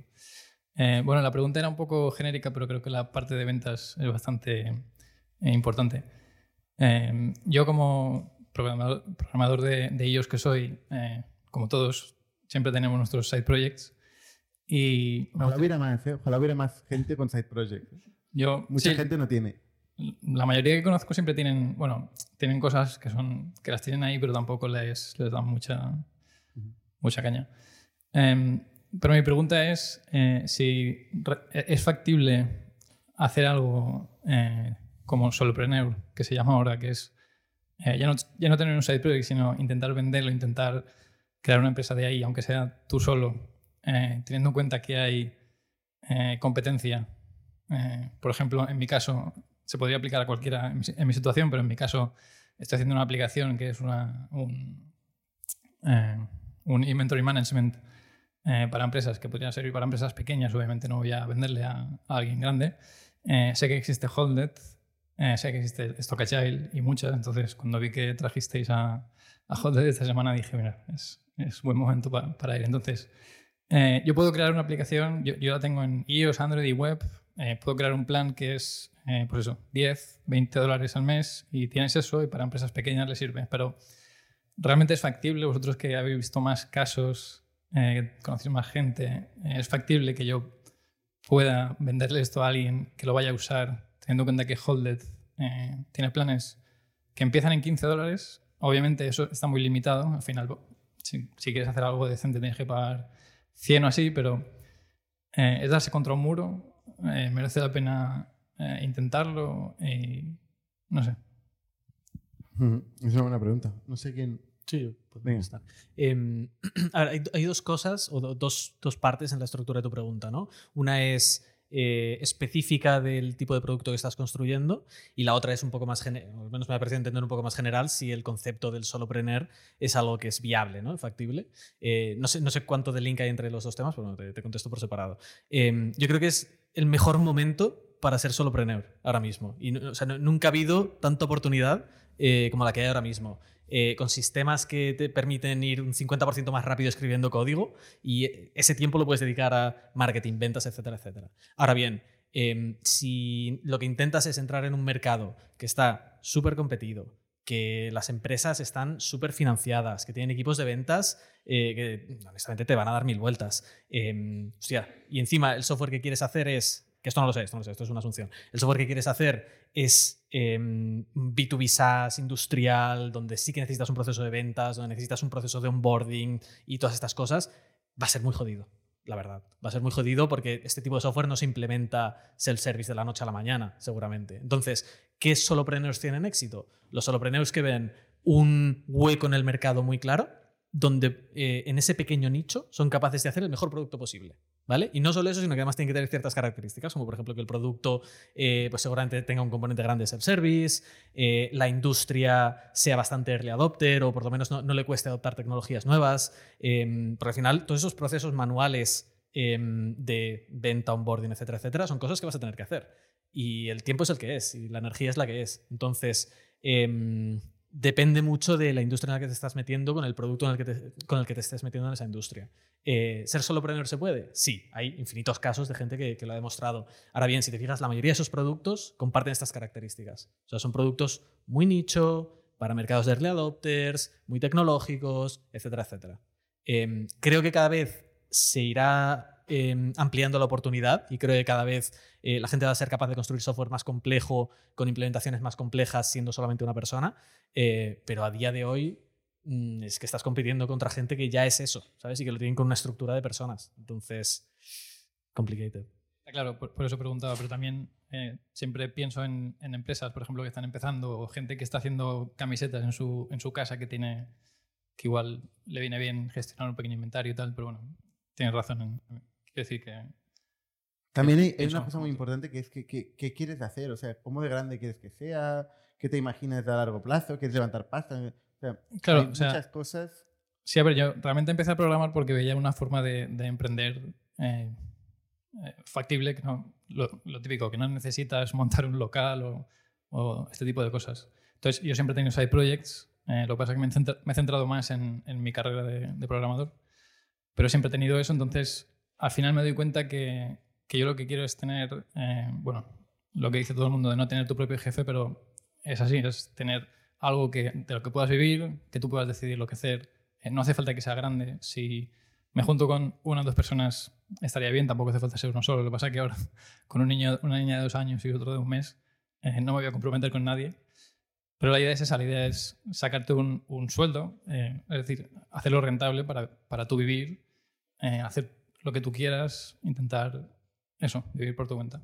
Eh, si eso crece a un millón, pues no voy a decir que no, tampoco. Vale. Es que yo seguramente no soy la persona para, para decirte nada, ¿eh? En ese caso. Aquí hay una percepción. No, digo que no soy la persona porque en mi caso yo quería resolver un problema, whatever it takes, ¿no? O sea, entonces, si esto me implica levantar pasta, tener gente, tal, o sea, no tengo ningún problema. O sea, yo lo que quiero es ir a este mercado y solucionar el problema, no ganar una, un, una fuente de ingresos, ¿sabes? No, en sí, ningún momento ha sido mi, mi, motivación. Por eso no tengo este perfil y no, no creo que te pueda ayudar. Pero Chus, espero que no sea tu caso, tiene una apreciación. Yo tengo una apreciación que es que eh, muchas veces oigo la gente preguntarse a sí misma si vale la pena hacer X o Y. Yo me gusta reformular la pregunta porque me parece que hay una trampa con lo de vale la pena, que es cuando no hay costo de oportunidad, esta pregunta a veces puede convertirse en una excusa para no hacer nada. O sea, ¿vale la pena hacer esto en vez de nada? Y para mí la respuesta es no. O sea, eh, siempre, o sea, sí, siempre vale la pena hacer algo si no tienes nada más que hacer. Si a ti te gusta hacer una aplicación, tienes una idea de, de un producto que quieres hacer, hazla. Si tienes una alternativa, eh, por ejemplo, algo que quieres invertir en vez de esto, entiendo que te, que te formules la pregunta, pero lo peor que puede pasar si no tienes nada más que hacer es que aprendas cómo hacer un producto y cómo igual pues fallar en venderlo o venderlo a dos empresas y tener que cerrar o cualquier cosa así. O sea, a menos que tengas una alternativa, yo diría, mm, ve y hazlo. El tema entiendo que la pregunta es, ¿dejo el curro o no? Claro, o sea, la idea es hasta cuándo te, te, quieres comprometer, como has dicho, si quieres que crezca mucho, llegará un punto que tendrás que dejar el trabajo y en ese momento tendrás el, ¿vale la pena hacer esto o seguir en mi trabajo?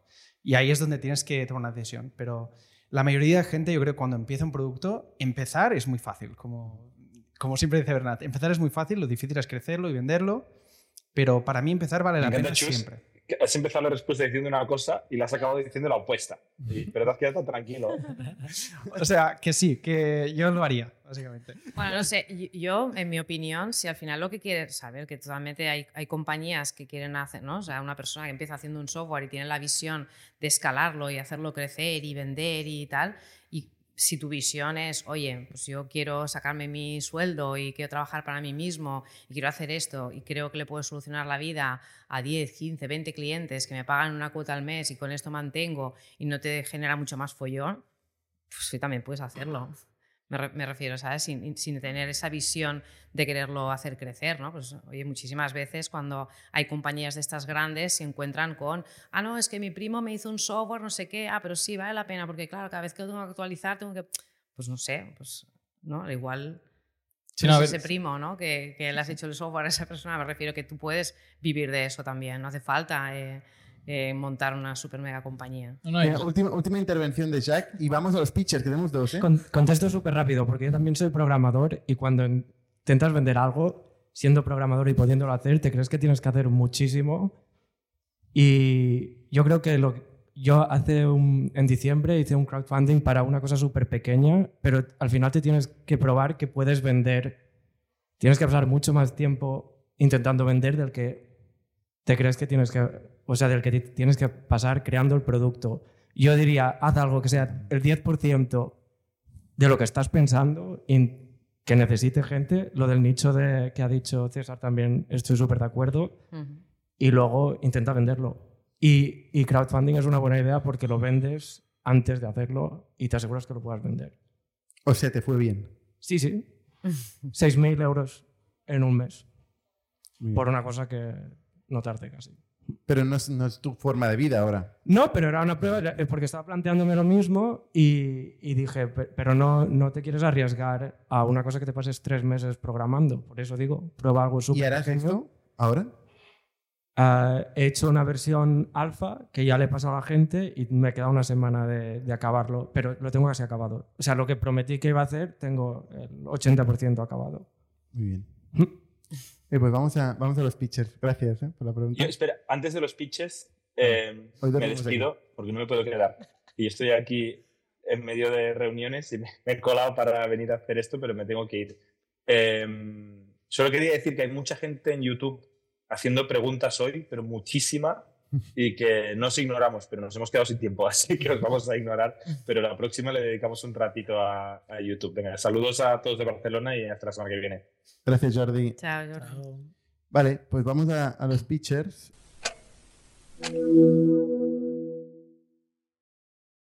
Hola a todos, lo voy a hacer en inglés porque no tengo mucha confianza en, en castellano, disculpa, pero... Es muy bueno tu castellano, ¿eh? Sí, pero me va a salir palabra- palabras raras porque soy italiano, me salgan palabras no pasa italianas. nada, ¿eh? Las palabras raras. Sí, intentamos. Es Sí. peor, ¿eh? No, Pero no, está bien. está bien. Hacer startup es eh, salir de la zona de confort, entonces Claro. salir, lo, lo hago, perfecto. Y va a ser muy malo, disculpa, eh, pero, pero lo intentamos. Y el proceso de venta, eh, de, hoy estamos hablando del proceso de venta B2B, eh, está rompido. ¿Y por qué? Porque la productividad está muy baja, porque los sales pasan, mm, pasan muy poco tiempo haciendo venta por verdad. Pasan demasiado tiempo haciendo data entry, eh, análisis, buscando datos y todo. Y lo hacen en muchas herramientas. Lo hace desde todo el proceso de venta en, eh, en media, eh, pasa desde 8 hasta 12 eh, herramientas. Entonces se pierden muchos datos y se pierde mucha productividad. Y mucha recerca de Forrester, Gong y Salesforce han salido recientemente y todas dicen lo mismo, que el 75% del tiempo de un sales no lo pasa haciendo venta. Si lo piensa es increíble porque es eh, más de tres días cada semana haciendo otras cosas que venta.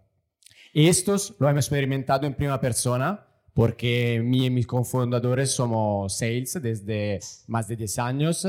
Estuvimos en corporate como Salesforce, Viva o Microsoft o en startup que, con, mucho, con mucho éxito, que crecían muy rápido. Hemos visto que es todo, eh, hemos utilizado todas las herramientas afuera, hemos visto que esto pasaba.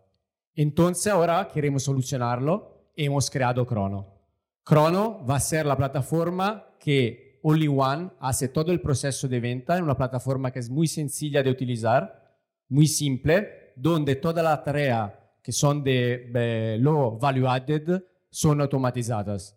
Entonces el sales no pierde tiempo a hacer data entry, el sales no pierde tiempo haciendo eh, análisis, el sales no pierde tiempo buscando informaciones. Todo el proceso está muy sencillo, la única cosa que damos, damos muy más tiempo por hacer lo que cuenta por verdad.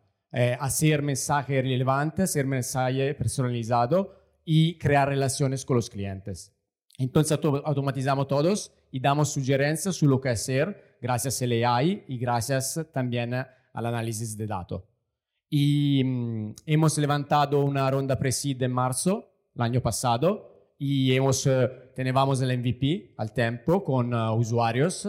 Hemos eh, eh, construido el Team Tech y en torno de feedback de los clientes hemos a construir el producto verdadero. A septiembre hemos lanzado la plataforma, la versión 1 de la plataforma y lo de- desde a, a- a octubre hemos enfocado en crecer la venta. Y ahora tenemos 70 clientes en eh, 16 países, eh, todo, ca- casi todos europeos, y eh, nuestro cliente está muy contento de la plataforma y ten- tenemos más de los 60% de eh, usuarios que son daily power users, o sea, utilizan la plataforma todos los días. Ve, ve acabando que nos quedaremos sin tiempo de preguntas. ¿Ah? Ve acabando que nos quedaremos sin tiempo de preguntas. Ah, sí, sí. Esto, de- esto era el timer. Ah, disculpa. eh, en inglés puedo estar en tres minutos, en español esto... tres, tres horas. Esto, esto es el pacto. Eh, un minuto y no más. Y ahora lo que hemos hecho, estamos eh, empezando la ronda, queremos hacer un seed de 3 millones al final de año y hemos eh, empezado ahora con inversores existentes a hacer un safe de 300 mil y con eh, inversores que estaban ya en CapTable. He entrado un VP de una empresa americana de producto que está al Nasdaq y uno Scout Excel y lo estamos cerrando por eh, hacer más números, crecer en venta y llegar a octubre, noviembre con más de 30.000 de MRR por hacer una ronda al final del año de tamaño más, eh, más grande. Y lo que buscamos entonces de cerrar esto, estamos eh, muy bien, eh, tenemos una buena pipeline, está ya cerrada al 65%. Y las otras cosas que buscamos muy importante, estamos cercando, buscando un crack en venta, un SDR que nos ayuda en el norte de Europa a desarrollar todo el business y creo una posición muy interesante. Entonces, soy fan de la startup y fan de venta y no trabajas en Factorial, no quiero, no quiero, no quiero robar. Entonces, Factorial no, hablamos y, y, y ya está. Vale, Entonces, si, si quiere cambiar el juego de la venta, es con Crono.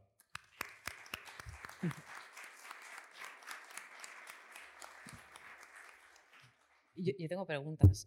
Sí, sí, me imagino. Eh, cuando, cuando dices eh, hace todo el ciclo de ventas, ¿puedes concretar un poco más? Es decir, o sea, em, ¿dónde empieza y dónde acaba? ¿no? O sea, Ahora hemos empezado en verdad por outbound, porque es un proceso que es más sencillo, entonces hace todo el outbound desde cero hasta que tú creas la oportunidad. ¿Cómo? Eh, que tú puedes buscar directamente o en LinkedIn o en Crono la empresa target, tu target. Muy el senci- account. El Sí. account, ¿no? El ventas. La puedes buscar mucho sencillamente, puedes ver quién son las buyer personas directamente y con un clic añadirla y buscar las informaciones directamente y te van en crono en el CRM. Entonces está todo en real time integrado con el CRM.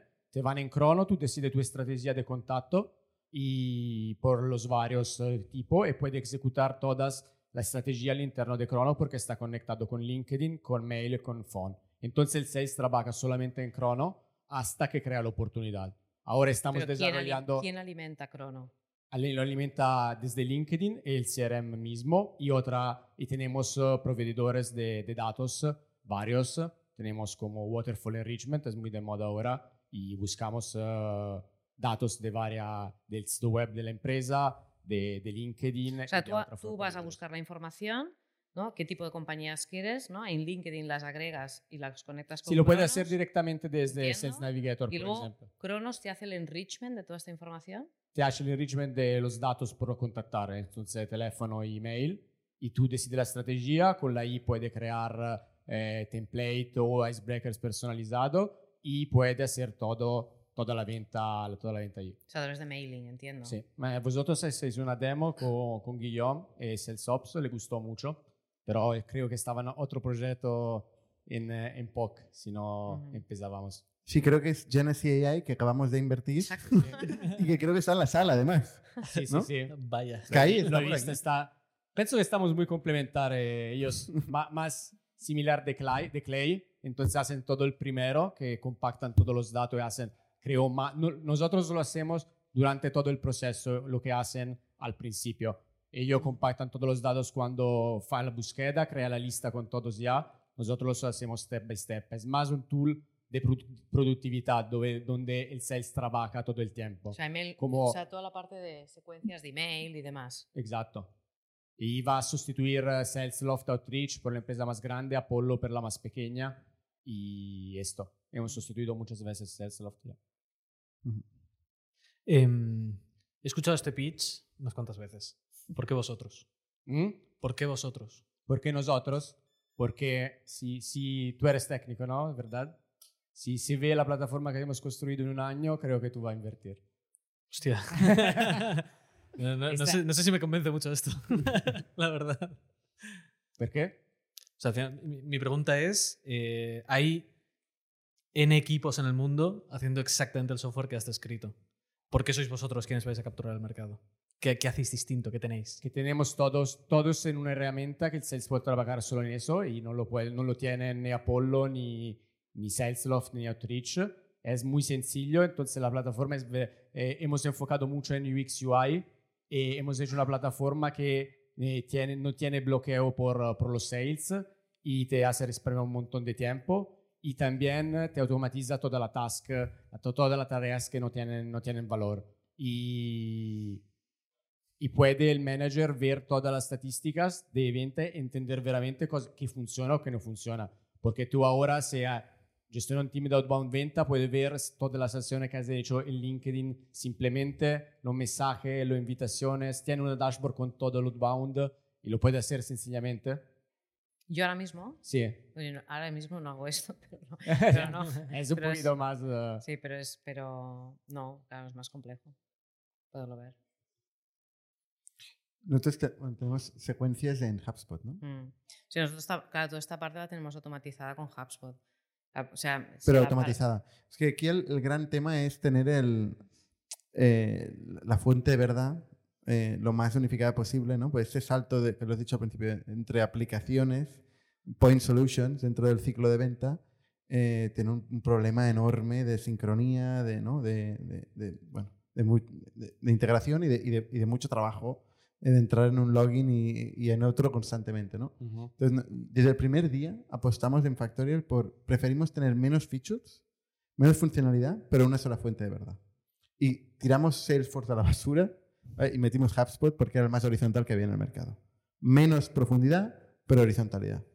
Y siempre hemos mantenido este, este, este principio ¿no? de mantener una sola fuente de verdad. Igual renunciamos a profundidad, pero eh, tenemos todo siempre actualizado. ¿no? No, se, no se nos rompe la base de datos. Se nos rompe por otras razones, pero sería otra, otra conversación. Vamos al, feedback. Eh, nosotros no podemos invertir en este proyecto porque hemos invertido en un proyecto muy parecido en un, en un campo muy cercano. ¿no? Entonces, seguramente si preguntamos a Kai y a Jaume, que son los fundadores, si, si podríamos invertir en tu proyecto, seguramente nos dirían que no. Eh, entonces, preferimos no crear un portfolio con competidores entre, entre ellos. Y eso, por cierto, le pasará a todos los fondos. Yo, yo miraría cuando vas a un fondo, entender cuál es su portfolio eh, y vigilar que no hayan invertido en un proyecto parecido. Em, no, no me has convencido eh, con, la respuesta de por qué vosotros. Eh, porque este es el pitch que tienen todas, ¿sabes? Todos tienen una mejor UX, todos concentran más features dentro de, la plataforma y todos tienen mejores datos. Entonces, por ese lado sí que te diría de, de- como es un mercado tan competido y hay tanta gente intentando hacer lo mismo, eh, y esto te lo digo por experiencia porque también estoy en un mercado que, que- que es hiper competido, eh, el pitch no puede ser el mismo que los demás. ¿sabes? No, no puedes decir que sois los más rápidos o los más bonitos, o- porque no, no hay una diferenciación real. O sea, tiene que haber un insight que vosotros tenéis que no tiene nadie más, tiene que haber un approach que, que, es- estáis convencidos de que es mejor que lo que hacen los demás, eh, y tiene que haber esa diferenciación. No, no la he visto, no la he visto, no, no me has convencido. Claro, nos No, vemos. no, no hay respuesta ahora. Pero gracias. No, bueno, yo creo que al final todos los que estáis trabajando en intentar automatizar todos los procesos de ventas y demás, o sea, ayudará, ayudará muchísimo porque el proceso de ventas ha cambiado muchísimo a lo largo de los años, ¿no? Y nada, yo os animo a que, a que sigáis adelante con el proyecto porque seguro que vamos, que, que tirará adelante. Luego, pues ya investigaremos y veremos un poco qué es lo que ha pasado. Muchas gracias. Gracias. Gracias.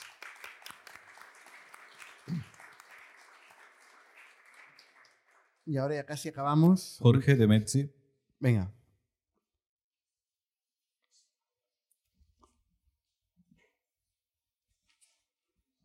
Hola. Hola.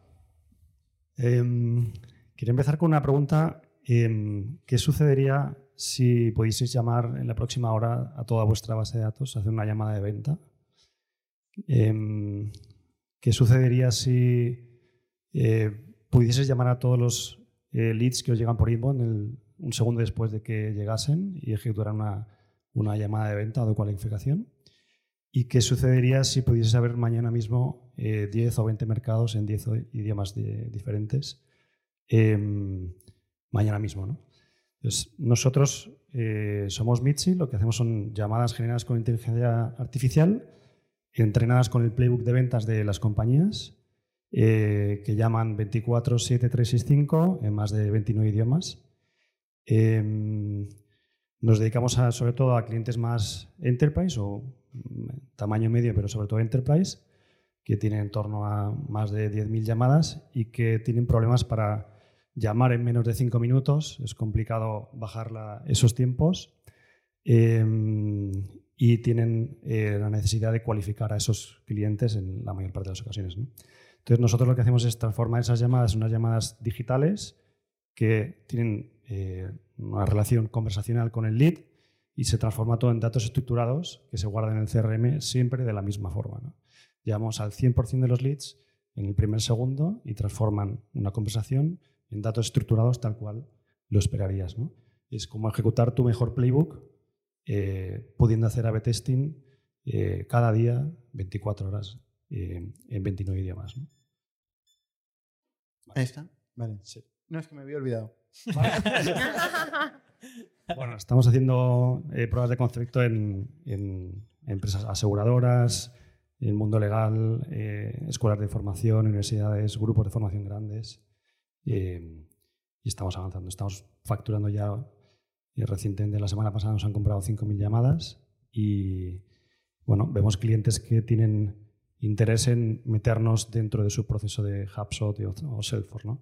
Estamos integrados con HubSpot y Salesforce y somos una pieza más de tu workflow que puedes ejecutar cuando alguien hace un sign up o un- cualquier evento o estás, quieres pasar de freemium a premium porque ha entrado en la landing page en la parte tal, puedes ejecutar Mitzi y hacer una llamada con el playbook para que esté entrenada. ¿Por qué estás aquí?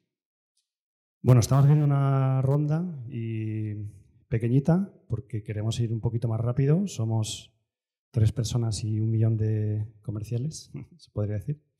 Y, y, y bueno, lo que queremos es ir un poco más rápido, estamos buscando esa ronda eh, y también, la verdad, eh, nos gustaría probar en más compañías. ¿no? Tenéis que estar vendiendo la hostia.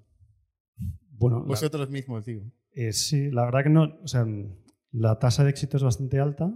Eh, tenemos algunos casos que no, no pueden, empresas que venden seguridad en casa, que quieren personas que le atiendan personas, ese tipo de cosas no, no vendemos porque realmente todavía el estado del arte no permite resolver cierta- ciertas cosas.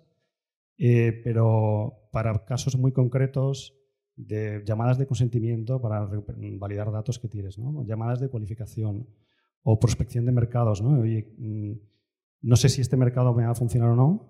Hago una campaña en marketing contra un millón de llamadas y sacar datos de qué dudas tienen, eh, qué, qué interés tienen, qué programas les puede gustar más o qué producto le puede gustar más o menos. Y entonces, a base de esa información, pues puedes eh, validar ese mercado y entonces vas Pero- con personas. ¿Pero qué es la llamada? O sea, ¿Qué pasa en la llamada? La llamada lo que hace es ejecutar, bueno, nosotros lo que hacemos es nos dan su playbook de ventas, eh, lo trabajamos y les damos o un teléfono o un endpoint para que puedan ejecutar las llamadas. Entonces, llega un lead nuevo o tienes una base de datos de un millón de leads y nosotros los llamamos en menos de una hora. Ya, pero ¿qué, qué pasa en la llamada? En la llamada sucede... Es una voz. Es una voz que ejecuta el playbook de ventas con las preguntas adecuadas. Pero Podéis- ojalá estuviera tan parametrizado el playbook de ventas. Hay Claro, una entonces, conversación. sí, nosotros podemos o bien inferir ciertas cosas o coger las best practices y, eh, y hacerlo de forma autónoma. ¿no? Eh, si vosotros tenéis bien trabajado eso, lo que podemos hacer es ejecutar ese mejor playbook. ¿no? Pero aún así, lo que siempre les decimos es prueba uno y prueba otro. ¿no? 50% del tráfico con un playbook, 50% del tráfico con otro playbook. ¿no? Y mides y a lo que ha funcionado lo vuelves ¿qué a es un poner. playbook? El- un script de venta. ¿qué Un script, el- es un script. un script de venta en el que, oye, necesitas validar que tiene este interés y que tiene intención de compra y que tiene lo que sea, ¿no? Eh, Cualquier O sea, el cliente recibe una llamada Sí. y oye una voz de un humano, Sí. parece un humano, Exacto. y le pregunta. Exacto. Puede ser preguntas, por ejemplo, tenemos una escuela, una universidad que que dice, oye, acabas de registrarte y dejar tus datos para el programa de formación de marketing.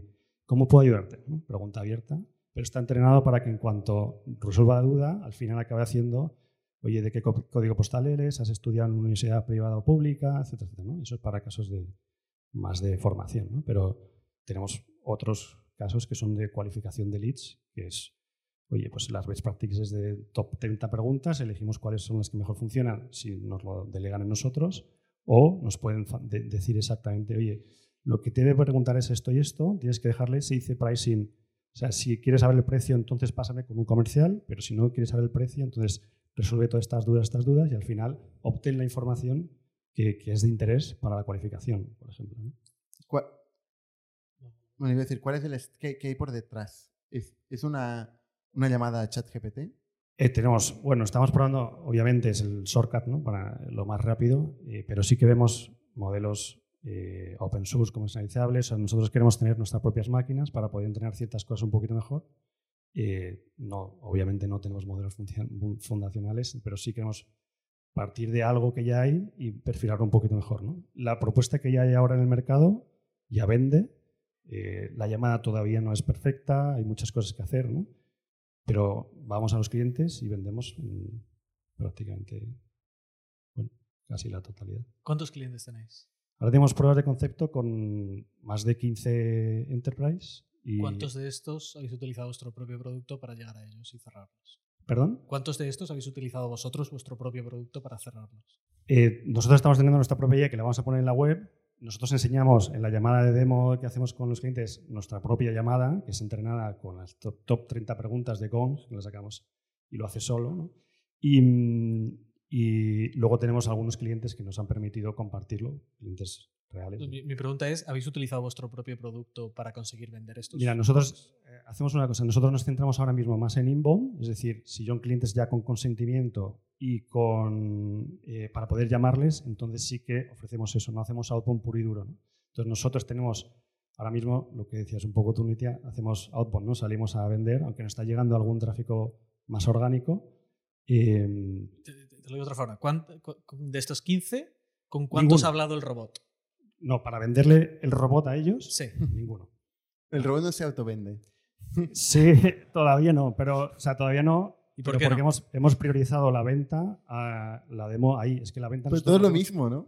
¿Eh? Todo es lo mismo, todo es venta. Sí, sí, sí. Pero, o sea, de hecho, o sea, tenemos ya prácticamente cerrado que cuando te registres en la landing te llame Mitch y haga una llamada de cualificación. La tenemos hecha, no la tenemos puesta en la landing. ¿no? Entonces, ese es el objetivo un poco para que nos haga nuestra propia cualificación de clientes. Pero es verdad que nos están llegando por otro lado. Entonces, bueno, decidimos eh, recibir la demanda y atenderla. Y es verdad final que esto, bueno, decidisteis coger el teléfono vosotros. ¿no? Vamos, no, es que nos llamen, es que, bueno, vienen por otras vías, pero, pero sí. Bueno, pero contactarles vosotros como personas. Sí. ¿Por qué? Eh, Para maximizar posibilidades. Claro, bueno, mira, eso es una buenísima pregunta. Nosotros lo que vemos es que, oye, tenemos clientes que nosotros podemos hacer una venta completa, por ejemplo, de una telco.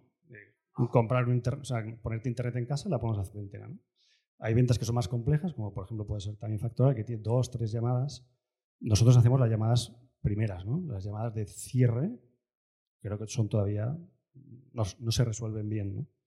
Eh, pero lo que, lo que aportamos es escalabilidad. Es decir, puedes llamar al 100% de los leads el segundo después de que te deja el dato o coger tu base de datos y triarla y hacer una llamada de upselling para ver si venden un producto de los que estéis pudiendo sacar. ¿no?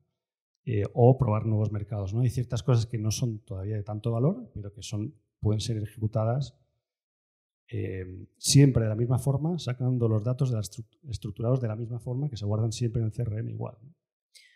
Yo tengo una- dos preguntas. Una, eh, ¿hace next? O sea, ¿hay un next step después? Sí, o sea, lo- ¿O no lo hay? O sea, sí. simplemente recoge el dato y se queda ahí en la llamada cualificada. Podemos hacer varias cosas. Es, durante la llamada puede ser que alguien dice, oye, quiere hablar con una persona y le metemos a la persona dentro de la llamada sin que el lead cuelgue. O eh, si es un lead que cualifica, le pedimos, podemos estrategias de cierre. ¿no? De- le podemos decir, oye, saca cuándo es el mejor, momento para que le llame otra persona, ¿no? Una- el- un comercial que de cierre, por ejemplo. Eh, o podemos, lo que hacemos siempre es enviamos un email personalizado para cada uno de los clientes con lo que se ha hablado durante la llamada, ¿no? Y el resto de la información o se sea, manda a agenda una reunión Sí. con el... Sí. De hecho, nosotros veníamos de. Hemos pivotado, antes éramos. Vine aquí a presentarlo hace ya unos meses. Es- Éramos una herramienta de, de routing y scheduling para equipos comerciales que hacen inbound. ¿no? Entonces tenemos. ¿Ya habéis todo- presentado aquí? Sí, sí. Ah, vale, digo, me suena. me suena de algo. Pues era una herramienta de routing y scheduling para equipos comerciales que estábamos integrados con HubSpot y hacíamos algunas cosas mejor en la vertical esta que Calendly, por ejemplo. ¿no? Entonces, todo ese conocimiento y la tecnología que tenemos la estamos metiendo para que la llamada pueda agendar una reunión directamente desde la llamada. ¿no? Que sea la Mitzi que agenda una reunión con un comercial en la siguiente fase, por ejemplo. Vale, y la O sea, segunda, la segunda pregunta que tengo es de los 15, 15 clientes, habéis dicho, de los 15 clientes que tenéis, eh, ¿en qué porcentaje ha mejorado la conversión? Mira, no son clientes todavía, son pruebas de concepto que estamos haciendo con aseguradoras y tal. Eh, estamos en, en los números suyos, solo que con mucha más escalabilidad. Somos un 70 y pico por ciento más baratos que sus costes. Nuestro precio de mercado es más barato que sus costes. Y, y les permite habilitar nuevo mercado. ¿no? Tenemos clientes que nos dicen, Pero la conversión, ¿cómo ha mejorado la conversión? estamos ahora mismo, o sea, queda mucho por hacer de UX en la llamada, pero estamos en los números de los que tienen ellos. En el Los que caso de aseguradoras. Los que tenían ellos no me interesa, me interesa cómo han mejorado estos números, ¿no? Es que el tema no es tanto me- mejora la conversión, sino poder llamar a más escala. ¿no? Pero es incluso, incluso si tuvieran la misma conversión, me Ya, parecería ya- la hostia. ya- sí, claro, pero es que claro, llamar a escala por llamar, ¿sabes? O sea, al final Bueno, buscas claro, una- la misma conversión. Está, está bien si hay que una, una es que buena Ahora conversión. mismo empatamos. Creemos que podemos mejorarlo, solo que empatamos en conversión, pero mejoramos en los números. ¿no? Después hacer más llamadas por menos coste, en más mercados, en 29 idiomas. Ta, ta, ta. Si esto es del futuro, es un futuro que da un poco de miedo, ¿eh? Porque imagínate todo de robots llamando páginas amarillas todo el día, de Claro. todos los servicios, de todos los productos. hay un tema importante, por ejemplo, en Estados Unidos han bloqueado las llamadas a outbound puro y duro sin consentimiento, ¿no? Claro. Eh, los robocalls, esto que dicen que Mm. está bloqueado desde hace mucho tiempo para otras muchas cosas. ¿no? Mm. Entonces, por eso nosotros, nuestro procedimiento es inbound, ¿no? Es solo vendemos a clientes que tienen leads con consentimiento para poder llamarles, ¿no? Vale. No ofrecemos eso. Bueno, vamos al última feedback. pregunta rápida. ¿Cuántas llamadas de producción habéis hecho? Eh, más de mil de Más de momento. mil, ok. Y sí, tenemos contratadas otras 5.000 que se van a gastar seguramente la semana que viene, con previsión de un cliente más de 15.000. Tenemos eh, los pruebas de concepto son clientes que tienen 3.000 llamadas al día, 5.000, 10.000. Vale. Pues al feedback. Eh, a ver, y es muy simple. Si, si Chus lo mira y, lo, y valora que esto realmente es escalable, se puede usar en producción y tal, pues obviamente me interesa mucho, ¿no? Eh, si no, pues, eh, pues no. Entonces no tiene sentido que lo vea yo. Es- es- volvemos al riesgo de producto, riesgo comercial. Obviamente esto tiene riesgo de producto. Eh, ya está. ¿Poco más de añadir? Eh, Chus, abramos. vaya, vaya pase de pelota. ¿Eh? Hostia, a- mí me parece muy interesante. Me parece muy interesante. Eh, los números son pequeños por ahora. Eh, o sea, que mantengáis conversión con, con poco más de mil llamadas eh, no, no es muy estadísticamente significante. Em, si, si luego lo escaláis a otro tipo de equipos, ¿no? Pero más allá que eso, intento imaginarme eh, precisamente lo que, lo, lo que has dicho, ¿no? El, de aquí a poco tiempo, ¿cuántas empresas más va a haber que, que estén Claro. haciendo esto? ¿Cuántas empresas están llamando a miles de personas eh, cada minuto? Em, y, y cuál es la saturación que esto va, que esto va a causar, ¿no? Porque al final, eh, a mí mismo me ha pasado, tío. Yo, a mí me, me llaman números random y es que cojo el teléfono y ya no sé ni si son robots o si son gente normal, ¿sabes? Y, y- y esto lo que, lo que me lleva es a colgar siempre. Entonces, eh, me parece que hay un riesgo de mercado de que si tenéis demasiado éxito, eh, os vais a disparar en el pie. em, porque las llamadas, o sea, la, verdad que el state of the art ahora mismo, el, el, em, el- el AI generativo aplicado eh, a este tipo de casos de uso, para mí no está ahí aún. No está ahí. Claro. O sea, la- las Por- llamadas, yo nunca, o sea, en todas estas llamadas que te digo que son medio robots, medio personas, eh, no he visto ninguna que sea de, de calidad, ¿sabes? Claro. Donde le contestas algo que no se espera eh, y te da una solución correcta que te daría una persona. Entonces, Ya, ya no hay Te invito a que lo pruebes. Esto ya es la fase sin réplica. Em, entonces me da un poco de miedo por eso. Me gustaría verlo. Me gustaría hacer una demo. Me da eh, mucho reparo que no utilicéis vosotros vuestro producto. O sea, Pero es una cuestión de tiempo. Hemos pivotado hace dos meses. O sea, es que da, igual. O sea, si tú montas un producto y te lo crees, eh, Pero el, el- primer usuario eres tú. ¿Sabes? Si a mí me viene alguien y me dice qué VI usas y le digo eh, que no es, no es Latitude, eh, me van a mandar a la mierda, ¿sabes? Porque estoy vendiendo un producto que ni yo mismo uso.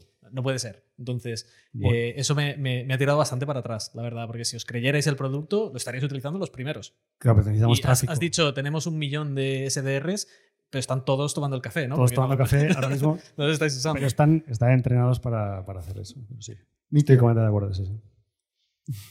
Sí, no, totalmente de acuerdo con, lo- con ambos. ¿eh? O sea, uno me llama muchísimo la atención, la verdad, obviamente. O sea, si esto funciona sería la hostia. Eh, pero sí que es verdad, ¿no? Que es un poco a- hacia la pregunta que te hacía yo, ¿no? Hacia qué conversion rate, ¿no? Cómo- y sobre todo la parte de cómo no lo habéis probado vosotros, ¿no? Eh, porque al final, ostras, yo me creo una página web, em, creo alguna campaña para que me entren leads y a partir de ahí lo pruebo, ¿no? Y veo si puedo captar algún tipo de cliente. Mañana nos llamará, nos llamarán sus robots. Si no dais el vale, oye, muchas gracias eh, por pichar. Eh, gracias a todos por venir un jueves más y nos vemos la semana que viene. Somos un ecosistema de startups tech de Barcelona, creadores de Camalún, Kipu y Factorial, entre otras. Ofrecemos más de 5.000 metros cuadrados de coworking a startups y organizamos eventos diarios para discutir negocio y tecnología hasta la saciedad. Desde ITNIC Fund invertimos en equipos con capacidad de construir grandes productos y negocios. ¡Te esperamos!